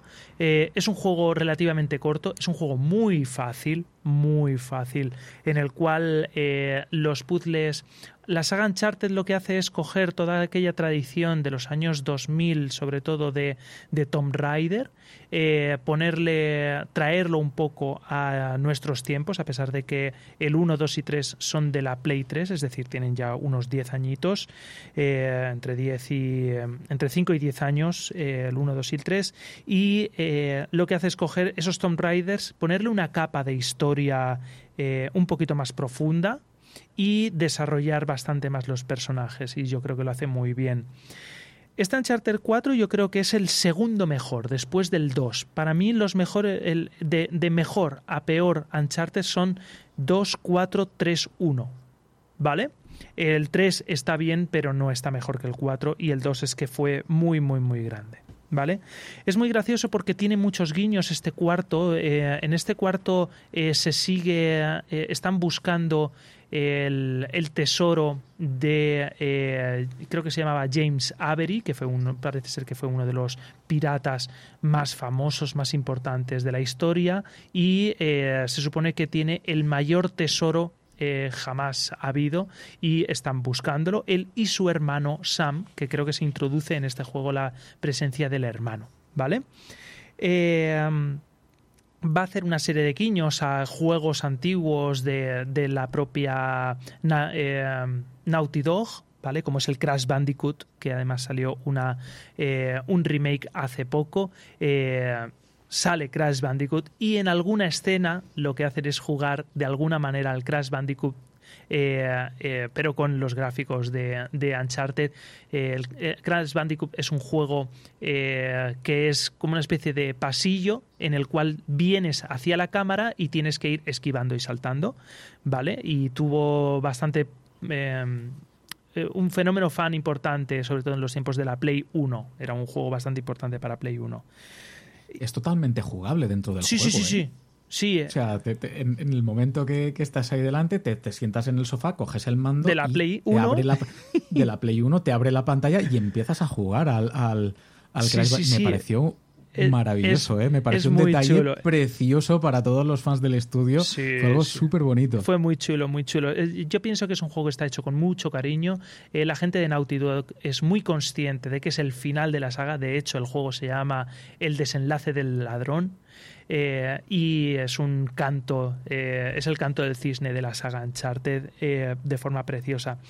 Y hay otro guiño muy interesante que la gente más viejuna entiende, y yo creo que es de forma absolutamente intencional, la aparición de un famoso pirata sin nombre, que nadie se acuerda del nombre, cuyo símbolo es un mono y eh, el retrato es el de Guybrush Threepwood, protagonista de Monkey Island, de la saga oh, Monkey Island, que todo el mundo dice, y ese no me acuerdo quién es, pero tú estás viendo, tengo varias capturas hechas del, del pirata y sale dos o tres veces, y es Guybrush Threepwood Absolutamente, seguro que sí. Y me parece un detalle súper bonito que en un juego de los piratas más famosos del mundo aparezca el pirata más famoso de los videojuegos. Eso me, ha gustado muchísimo.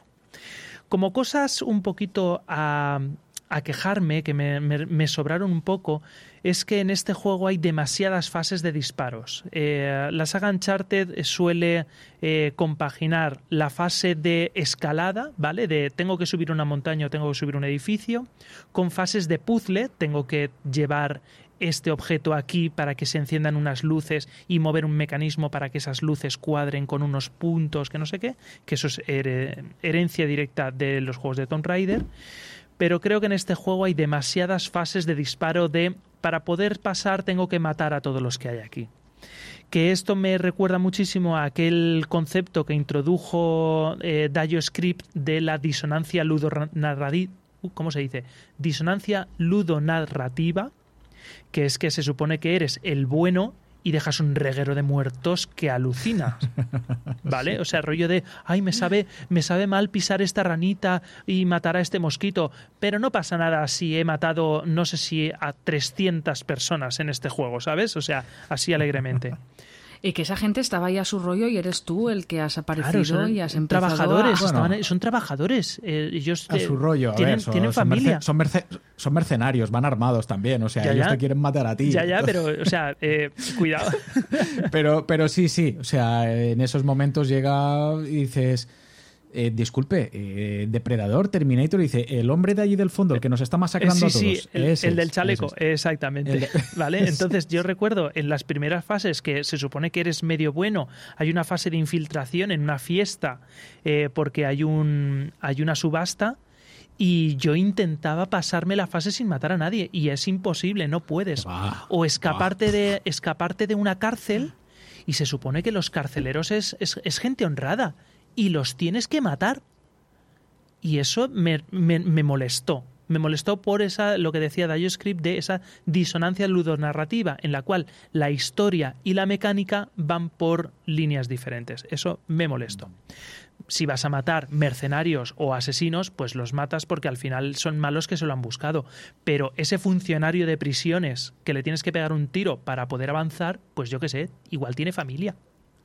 Pero eso a mí me pasaba, por ejemplo, y dirás tú, Dios mío, Andrea, parece que vayas a- estés hablándole a un público de 12 años.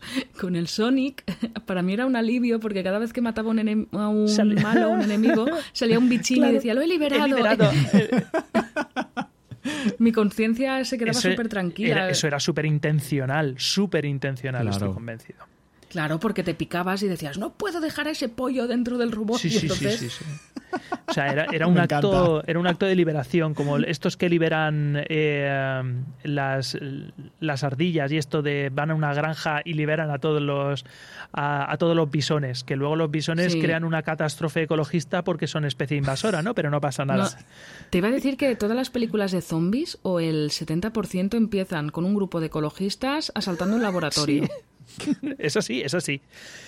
Bueno, la cuestión es que Uncharted, eh, yo creo que en un momento dado se revela de forma facilona porque yo creo que eh, quiere que avances, quiere que tires para adelante. Los puzzles en esta entrega son muy sencillos, muy sencillos, muy sencillos y creo que de alguna manera yo creo que eso deja deslavado un poco un título que por otra parte técnicamente es magnífico, también eh, explota al máximo la videoconsola. Y para los que os hayáis pasado el videojuego, quiero ya mismo una versión, un spin-off de Uncharted un poquito más blanca, sin tantos muertos, con casi la gente que sepa porque se haya pasado el juego sabe de quién estoy hablando, pero quiero un juego de exploración y, eh, y buscar tesoros con casi. No sé si tú estás de acuerdo, Hugo. Ahora dice, yo no me lo, no, no- no me lo he acabado. Ostras, no, no, es que yo me acabé el juego y me acabé también después el, el DLC que sacaron a posteriori, Hmm. pero es que no me acuerdo, no, no caigo ahora quién es casi. Casi sale en el epílogo cuando... na- eh, ¡Ah, leñe! ¡Calla, calla, calla! Sí, totalmente, sí, vale, quiero, correcto. quiero un sí. spin-off con, con ese, con ese personaje. La gente que lo sepa, pues ahí está. Y si no, pues ya está, que lo busque en YouTube. Eh, esa es mi pequeña review de Uncharted, eh, que además la regalaron eh, hace un tiempo en el, en el PlayStation Plus, ¿vale? Porque es exclusivo de PlayStation. Y luego el otro juego que estoy jugando, que voy por el cuarto capítulo de 5, es Life is Strange 2. Yo jugué en su día a Life is Strange 1, a su precuela Before the Storm, que me fliparon. Es, para mí son top, top 5 de los juegos de mi vida, porque me, me fliparon muchísimo. Estoy jugando a Life is Strange 2, que están en el mismo universo de Life is Strange 1 y Before the Storm, eh, con distinta historia, ¿vale? Es otro rollo, también tiene un puntito sobrenatural, pero básicamente es una historia de personajes. Eh, pienso que los personajes son bastante más planos, la historia me da un poquito más igual, creo que en casi todo es un poquito más flojo que el 1 y su precuela, pero bueno, eh, está bien. Estos personajes es la historia de un hermano, de dos hermanos eh, que tienen que, por, por historias, tienen que salir huyendo de la policía y embarcarse en una road movie. Al final es una road movie, es un viaje eh, hacia un sitio y las cosas que le van pasando, pues cuando no tienes recursos y tienes que tirar para adelante. La música es maravillosa, con unos arpegios, con guitarra acústica, con muchísimo gusto, que transmiten una tranquilidad que hay veces que tienes ganas de dejar el juego en marcha y que suene simplemente la entradilla de, la pantalla de selección de escena. Eh, en este caso también es un juego en el cual cuentan las decisiones, o sea, tú vas jugando, vas cogiendo cosas, vas, eh, pero sobre todo parece más una novela gráfica donde tomas decisiones y en este caso las decisiones son más transparentes. Es decir, hay cosas que están cambiando en la trama y tú no te das cuenta que lo que acabas de hacer afecta a la trama. Y eso está bien porque hace que la historia sea bastante más natural, que eh, te olvides de vez en cuando que estás jugando a un videojuego, pero por otro lado a mí que me gusta hacer las cosas perfectas, me fastidia terminar un capítulo, porque es un, es un juego episódico, son cinco episodios, me fastidia haberla cagado y darme cuenta cuando ya he terminado el episodio. Pero bueno, ¿qué le vamos a hacer? El juego es así. Eh, tú, Hugo, a este 2 no has jugado. No, no lo he jugado. No lo he jugado. Yo tengo el 1 eh, pendiente de terminar y, el Before the Storm lo tengo ahí. De hecho, los tengo los dos. Los compré en su día.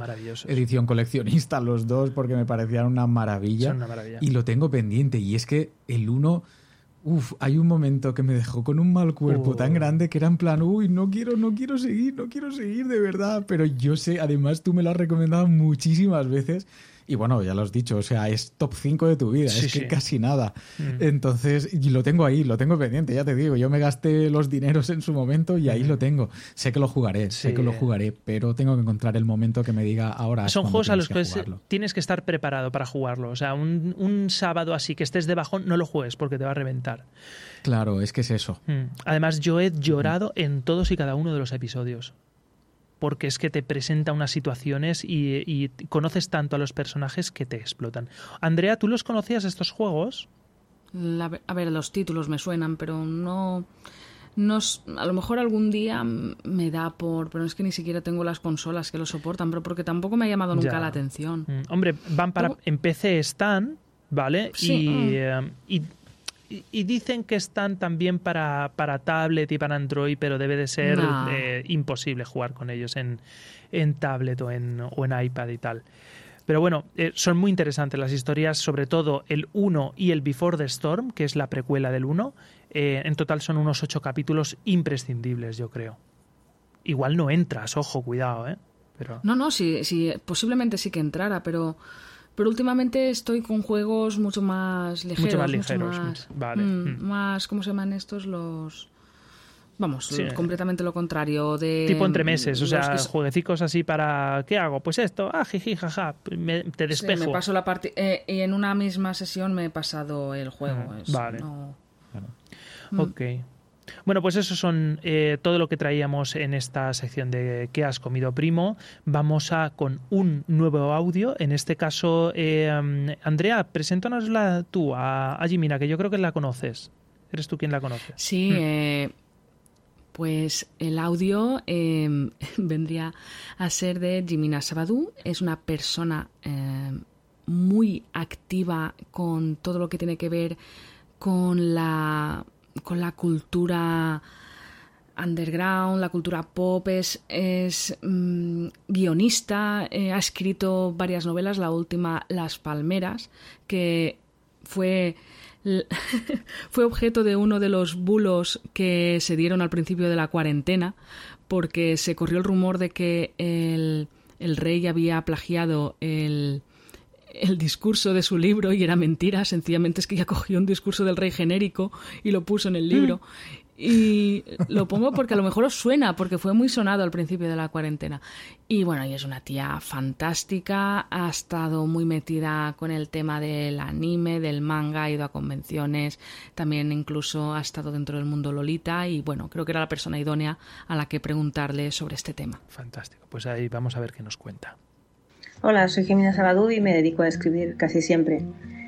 Eh, entré en el mundo del manga anime con 11 años. Eh, ahí fue cuando me compré mi primer manga, que fue el número 8, si no recuerdo mal, de Bola de Dragón Serie Roja. Eh, antes de eso, a mí me gustaba mucho la animación japonesa, mucho, me parecía muy diferente de la que se nos había mostrado hasta entonces, porque las tramas eran más adultas, es decir, eran adolescentes, no eran tramas infantiles. Y había una evolución de los personajes, que es algo que me llamó la atención. Hubo un fenómeno que ya la gente recuerda, que es que los niños compartíamos y vendíamos fotocopias de series que emitían en televisión, sobre todo de Bola de Dragón, pero antes de eso de Caballeros del Zodiaco. Cuando aún no había casi juguetes de caballeros en las tiendas, había gente que, las em, que conseguía fotocopiar la caja de alguno y se vendían y se intercambiaban de quinta generación o incluso calcados de la tele. Y en ese mercado yo estaba muy metida. y cuando un amigo me dijo que había visto una serie genial en la que los protagonistas crecían y se cambiaban de ropa, ahí descubrí Dragon Ball y me cambió por completo los gustos estéticos, los gustos narrativos. Eh, era un mundo nuevo porque no, no era una serie, como he dicho, como las otras. Y aparte, las chicas no estaban siempre de adorno. Y bueno, he estado más o menos ahí 20 años, eh, de los que lo he pasado muy bien.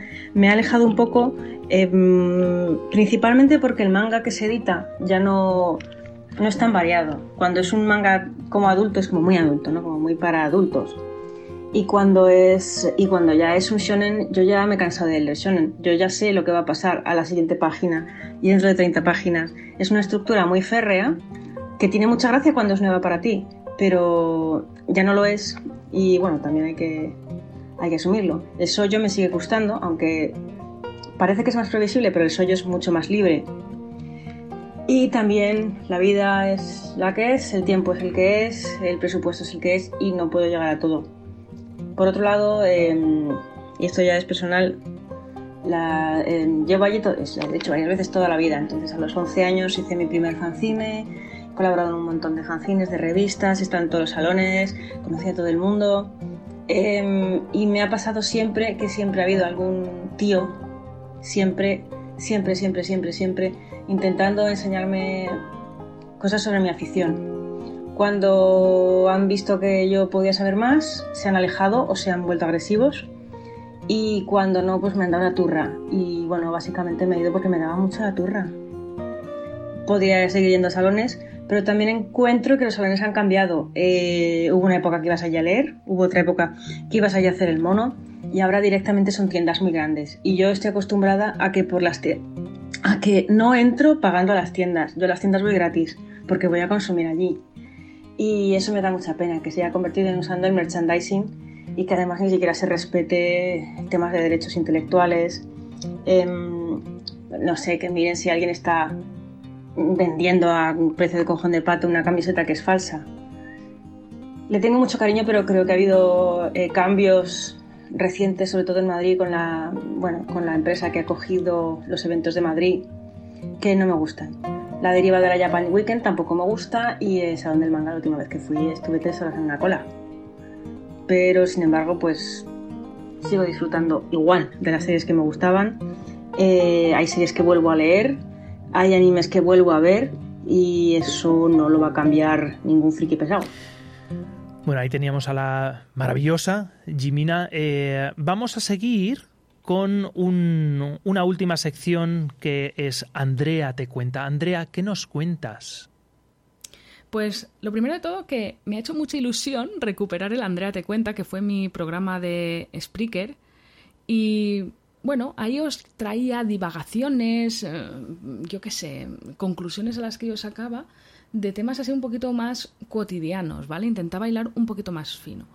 Y os traigo hoy una serie de conclusiones que he sacado respecto a la publicidad que hemos recibido en la cuarentena. Apuntar que, casualidad, hoy, hoy mismo, el día que se está grabando esto, que esta misma mañana.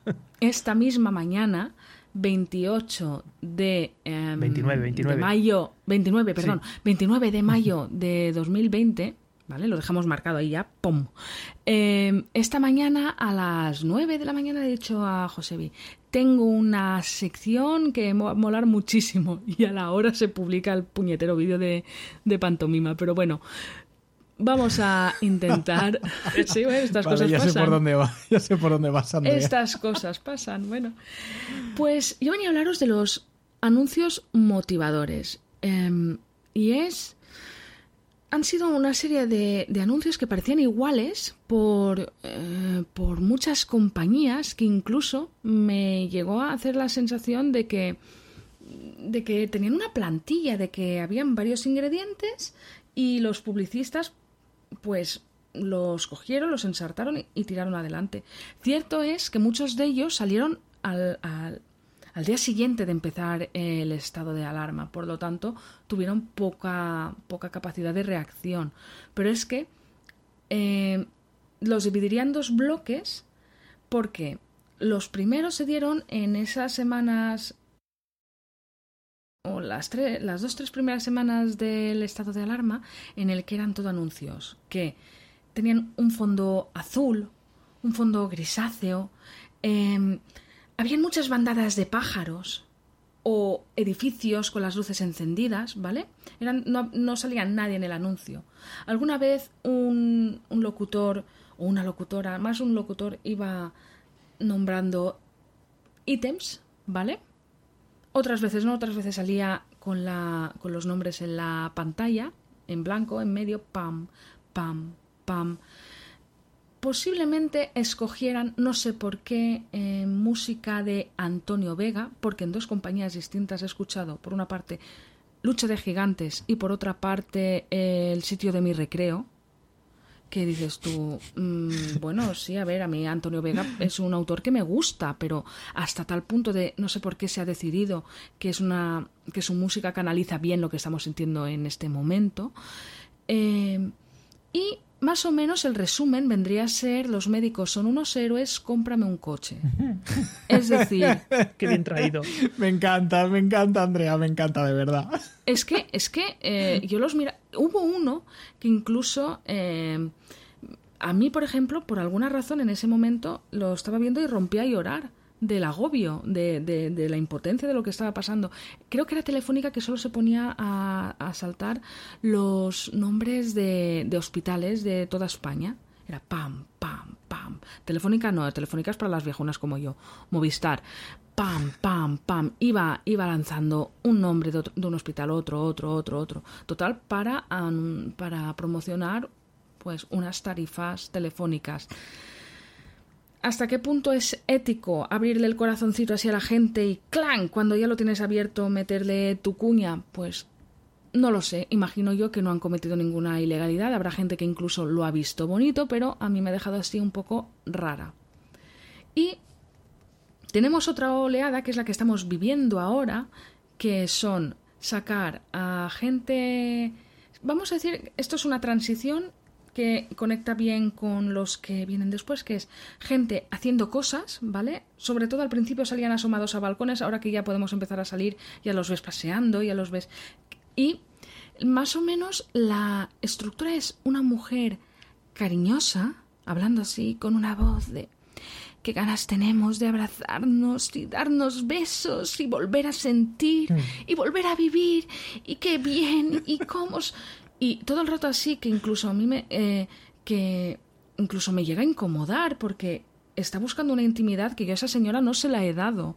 Y me acuerdo yo sobre todo de estar haciendo eh, un picaet, una, un picadillo así de, de, cebolla y no podía tocar el móvil y me salta en YouTube un, un anuncio y eso que no lo puedes saltar y lo escuché, me lo tragué del principio al final. Y era un puñetero anuncio de un banco. No, de un banco no, de, de coches. No voy a decir la marca porque tampoco, por si alguna vez, por si alguna vez nos financian, ¿sabes? Pero era un anuncio de coches. No lo creo, que, vaya saco. Pero bueno, sí, pero eh, BMW creo que era. Que era en plan de, imagínate, eh, y hemos vivido, y hemos llorado, y, y hemos reído, y nos hemos echado de menos, y... Pero eso que tiene que ver con conducir. Es que, de verdad. Eh, y ahora, más o menos, lo que se está dando en este momento es. Em, hay que ver todo lo que teníamos y no éramos conscientes. ¡Qué suerte! de que nos haya pasado esto que dices tú. Quiero matar a esta gente. O, qué peligroso el, el, mensaje ese de tenemos que volver a nuestras raíces y darnos cuenta de que lo más importante es lo esencial y vivir con lo que tenemos. Cómpranos un coche. Sí, cómpranos un coche, cómpranos pipas, que dices tú, hola. Mira, es que me parece genial lo que dices, Andrea, porque en el, en el vídeo de, Pantomima Full es brutal el momento en el que dice es un anuncio genérico y esto sirve para bancos, coches, cerveza y de repente dice gel de baño. Yo es así, es así. Entonces, claro, ahí es donde te das cuenta que dices, Claro, es que coges una plantilla y es un copia-pega, porque es exactamente lo mismo. Es igual. Pero, es que a, mí, a mí lo que me produce, Andrea, es vergüenza ajena. Mucha. Sí, dice, porque yo lo veo tan evidente y me da rabia que habrá gente que no, que dirá, qué buena gente es los de BMW que, que, se ponen en mi lugar. ¿Pero qué dice, señora? O sea, o señor, mm. que, que no, que, que, le están poniendo el corazón blandito y entonces cuando ya tienes la guardia bajada, ¡bim! Mm. Te la pegan porque te da la sensación de que te comprenden, de que te entienden pero yo lo que creo es que hay una falta de creatividad alucinante. Totalmente. O que les dirían, niños, mañana hay que presentar hmm. un, un, spot. Niños, niñas, mañana hay que presentar un spot que diga que estamos a tope con la gente, que nos tienen ahí y que para lo que les hagan falta. Pero he visto desde uno de fútbol, uno del fútbol de Telecinco, creo que era, uno de fútbol, de bancos, de coches, de, de seguros. De cerveza. De, cerve el de cerveza había uno que, bueno, un poco motivo, pero, dice, vamos a apoyar con una acción concreta a los bares de este país. Dices tú, pues bueno, este señor, aunque es un poco populista lo que está haciendo, pero está haciendo algo por colaborar a hacer más agradable esta situación. No me está vendiendo eh, qué ganas de abrazarme, qué ganas de ver a... Es que, amigo, tú no... Es decir, hay gente que lo está pasando muy mal. Muy mal, muy, regular. Y, y, que tú me vengas utilizando eso mm, como, como método de entrada y aparte de todo, esto lo enlazaría un poco ya casi para terminar con el tema de... Mm, a ver, es como algunos textos ya normalmente con anuncios no lo suelen no lo suelen en spots en anuncios no lo suelen plasmar con textos que lo que te plantean por ejemplo con el tema del cáncer que es un tema durísimo durísimo terrible y siempre eh, eh, es un acontecimiento que, que llega a tu vida que lo pasas como puedes y después pues tienes que superar las secuelas que quedan y volver a intentar recuperar tu vida.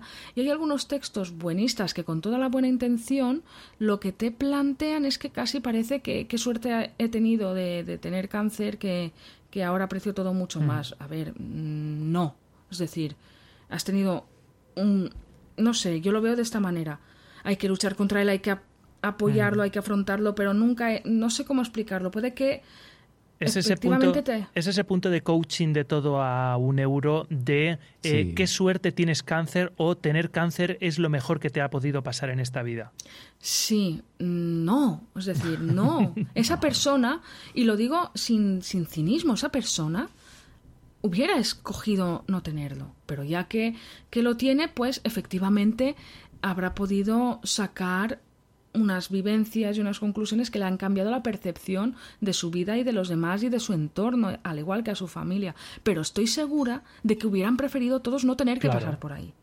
Totalmente. Pues hay algunos. Afortunadamente, incluso tienes la posibilidad de darte cuenta de todas esas cosas sin tener que padecer una enfermedad tan terrible. Pues en los anuncios de ahora es que, es que casi parece que. ¡Qué suerte hemos tenido! ¡Qué suerte de que tenemos todo lleno de primeras veces! ¿Pero qué dice? Hmm. ¿Qué dice? Pero si vamos a volver peor de lo que entramos en la cuarentena. y aparte de todo, hay uno incluso que te están llegando a hacer sentir un poco culpable, por lo menos a mí, que yo soy muy fácil de hacer sentir culpable. Que es, ¿dónde estabas hace meses? Y te salen anuncios de conciertos, viajes, cines, cenas con amigos y tú dices, soy una pringa.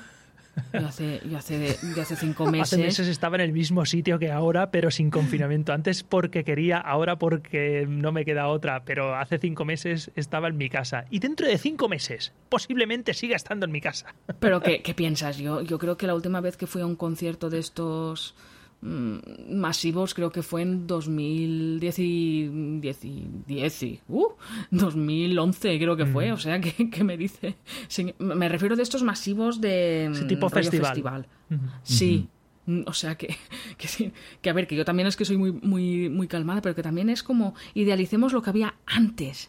Y eso lo utilizo para. ¿Dónde estaba? ¿Recuerdas? Pues, pues estaba pues haciendo mi vida normal, yendo del trabajo a casa, de casa al trabajo. Mm. No sé, viendo a mis padres y haciendo lo mejor que podía, no sé. Y la conclusión que quiero sacar es esa. Em, cuando es tan evidente el intento de llegar a la gente y sin haberlo deseado me ha mm. salido un pareado. Cuando es tan evidente em, utilizar la empatía, las emociones, para vender algo tan material y tan pero porque pero porque tú no eres tú no eres eh, el objetivo de ese anuncio porque yo estoy convencido de que hay una gran cantidad de gente que se come todo eso, que al final es la evolución lógica y natural de los PowerPoints de gatitos de hace 15 años, ¿vale? Mm. Eh, que ese tipo de mensajes los siguen rebotando en WhatsApp y cuando le envían, cuando le llega el enlace de YouTube, pues se lo envía a toda su familia y hay un que, y al final eso ese es el público al cual va dirigido el anuncio. ¿Vale? No va dirigido a ti que a lo mejor tienes un sentido crítico y dices tú, esto me huele, es como cuando al final del capítulo de los G. decían, bueno chicos, ¿qué hemos aprendido hoy? Que, que, decías, Buah, me huele a moralina, cambio el canal. Pero había mucha gente que no. Y entonces muchos papás ponían los G. porque además de pasárnoslo bien, luego aprendíamos cositas. ¿Vale? Mm. Pero es que eh, efectivamente es como verle muy evidentemente las costuras y hay gente que incluso se siente bien en plan y si te das cuenta es todo el mensaje final es todo lo contrario de lo que te está vendiendo es decir no éramos conscientes de lo importante que era abrazar a tu padre que hace dos meses que no lo ves gástate 24.000 euros en mi coche claro pero, pero es una contradicción. Me estás diciendo que le dé importancia ahí a tu padre que se sentirá abrazado por un asiento de cuero calefactado. El tema, claro, el tema está no, ellos no te intentan vender un coche. ¿Vale? O sea, el secreto de todo esto es como cuando BBVA hace su ciclo de conferencias sobre crianza y tal. Lo que ah, busca BBVA, lo que busca el país, lo que buscan eh, estos grandes medios, aseguradoras y tal, es que, tú, que, que su marca entre en lo que es la lista corta. ¿vale? Entonces, el día que tú te quieras comprar un coche, te acuerdes de la sensación que te transmitía su anuncio y entonces compres eso. Si necesitas un banco, pues el banco que más confianza te trae, que es el que me ha ayudado a que mi hijo no tenga rabietas. ¿Vale? Eso es lo que se busca. Sí, sí, sí, totalmente, pero que bueno, si a alguien le ha pasado o ha visto algo similar, me da pena porque este, esta sección en concreto Mm, se va a desdibujar con el tiempo. Cuando vosotros escuchéis alguno eh, este programa, ojalá hayáis llegado hasta este punto, dentro en 2022 mm, posiblemente diréis sí mm, pero pero como lo tendré difuso pero ya te digo yo que los anuncios motivacionales han venido para quedarse sí, posiblemente, pero que os sirva un poquito para reflexionar, porque seguramente en ese momento, en este momento que lo estás escuchando, eh, se estarán dando situaciones similares. Seguro. Ok. ¿Algo más por aquí? No. Muy bien, yo creo que queda muy guay. El, además, el, la reflexión es muy buena. Eh, alguien tenía que decirlo, se tenía que decir y se dijo. el pollo ahí pegando un golpe en la mesa. ¡Pum! Así que. Es que es genial escuchar a gente inteligente hablar. yo no os voy a decir otra cosa, os lo digo así de claro. ¡Ay, gracias! Sí, algún día traeremos a alguien. Claro que sí. Eh. Eh, eh, Andrea, él habla por sí mismo. Sí, sí, yo hablo siempre por mí. Ah, no, he pillado la faltada tan a destiempo que no he podido ni replicar. O sea. yes. Bueno, eh, vamos a despedirnos, pero antes de la despedida vamos a escuchar un último audio de uno de nuestros amigos, en este caso nuestro amigo eh, Antonio Boarnet, también podcaster de del despacho del doctor Benkman, a ver qué nos cuenta sobre sus inicios en el mundo del anime y el manga. Hola a todos desde el despacho del Dr. Beckman. Soy Antonio Barnett y estoy encantado de participar en el programa de José y Andrea. En este cajón desastre que por lo que me han dicho vais a hablar de eh, manga y anime. Y bueno, voy a contar mis un par de anécdotas, como no podía ser de otra manera, en plan abuelo cebolleta. Eh, de cuando, cuáles fueron mis primeros contactos con el, manga y el anime. Supongo que habrá que empezar por el principio. Eh, yo iba al colegio y mientras mis amigos querían ser astronauta o policía o bombero, pues yo quería ser robot. Y la culpa de esto pues lo tenía un robot llamado Mazinger Z que ya desde, desde la tele pues me tenía, me tenía enganchado con Koji Kabuto, Sayaka, el Doctor Infierno y por supuesto Puños Fuera. Esa fue la primera, la primera serie de dibujos animados japoneses que vi en mi vida y la verdad es que me, marcó bastante, pues como entiendo que a muchos de, de, aquella generación. También estaban por allí los dibujos animados de Comando G, siempre alerta están, y una serie que también unos años más tarde, ahora eh, digamos que se ha vuelto bastante famosa, que es la de Sherlock Holmes, protagonizada por, por unos eh, animales, era Sherlock Holmes era, era un perro la serie está creada por Hayao Miyazaki, el famoso creador del estudio Ghibli, que ahora pues tan, tanto, está, tanto está de moda. Pues bueno, ya estaba en los años, los años 80 Sherlock Holmes con los dibujos de, de Hayao Miyazaki. Y entonces llegó Goku eh, a cambiarlo, a cambiarlo todo, a cambiar las reglas del juego. Bola de Drag, como la vi yo en TV3 y Canal No, o Dragon Ball, o Bola de Dragón. La, vio prácticamente toda España en los diversos canales autonómicos. Y bueno, qué decir de Son Goku y compañía que no sepamos ahora. Me enganché a la serie, la típica que veía cuando llegaba del, del colegio, del instituto, me cogía un bollicao y veía capítulos de, de, de, bola de drag. Y bueno yo fui uno de los que levantó los brazos para darle la energía a Goku para vencer para vencer a sus a sus rivales.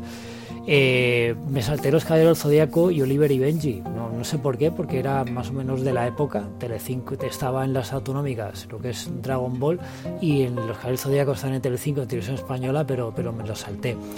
Luego pasó una cosa también curiosa es, que hubo una, una, invasión manga a través del VHS eh, gracias a la colección de, manga video, donde había títulos como Ninja Scroll, Akira, Street Fighter 2, la adaptación del videojuego, y una cosa que se llamó Urotsuki Doji, la leyenda del Señor del Mal, que fue la primera película hentai que, vimos en España.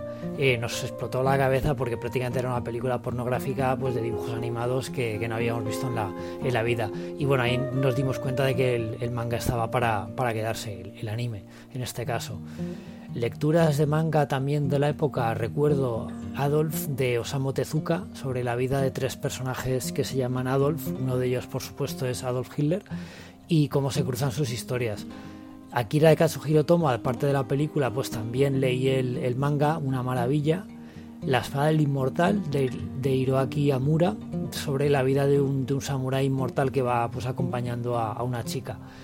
Y luego también, ya en la época un poco más, más adulta, pues me aficioné a una cosa que se llama novel manga o manga actual o manga realista, con autores como Jiro Taniguchi, con obras Barrio Lejano o El Manaque de mi padre, pues eh, eh, digamos obras más, más intimistas, más un poco pues costumbristas de la, de la, de la sociedad eh, japonesa.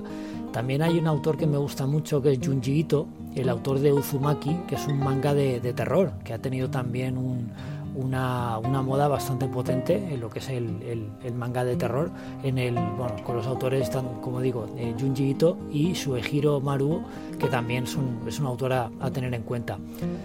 Eh, otras lecturas interesantes, Monster y 20th Century Boys de Naoki Urasawa. Monster, digamos que es un thriller policiaco eh, en, la, en, la, línea del fugitivo, un médico que, al que le acusan de matar a su mujer y tiene que huir mientras le van persiguiendo.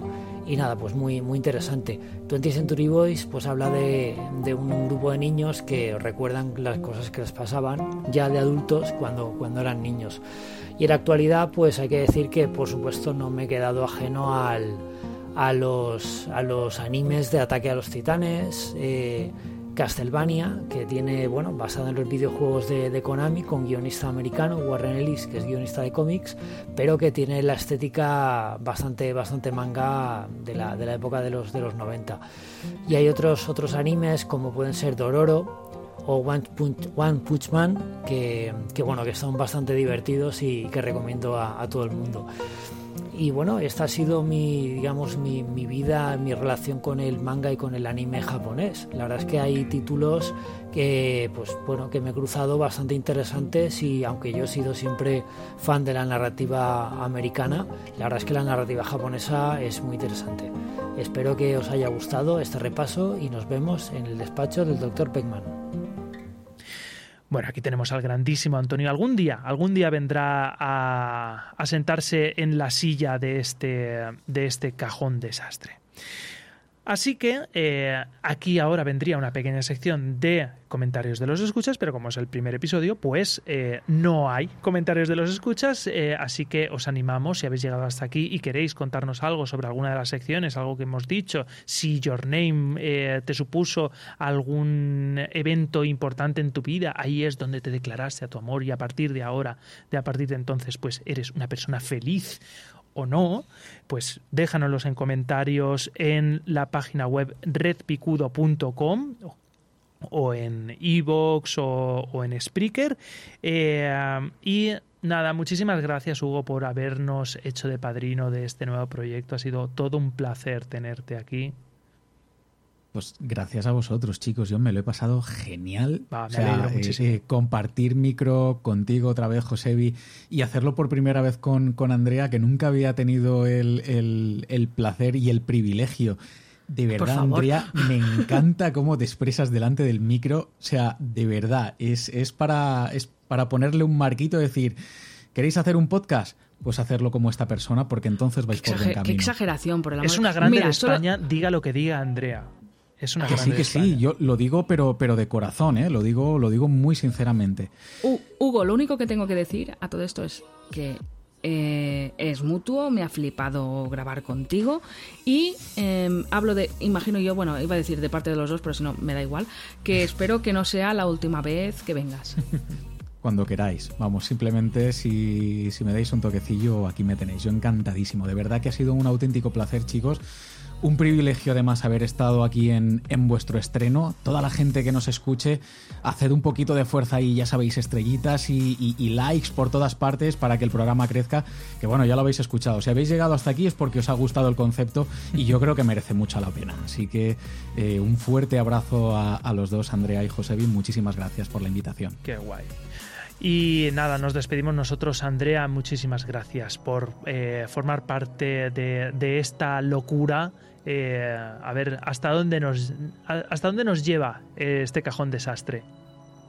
Yo creo que yo creo que va a tener algo de recorrido. La verdad es que sí. Me, me, me suena a mí que que sí, que dentro de cinco años diré, bueno, no, no me quiero adelantar nada, que sí, que va a molar mucho, que va a estar muy guay y que nos lo vamos a pasar muy Esta, bien. Yo creo que sí, que sí. Yo soy José Baeza, muchísimas gracias a todos los que habéis llegado hasta aquí y os esperamos en el próximo programa de Cajón Desastre.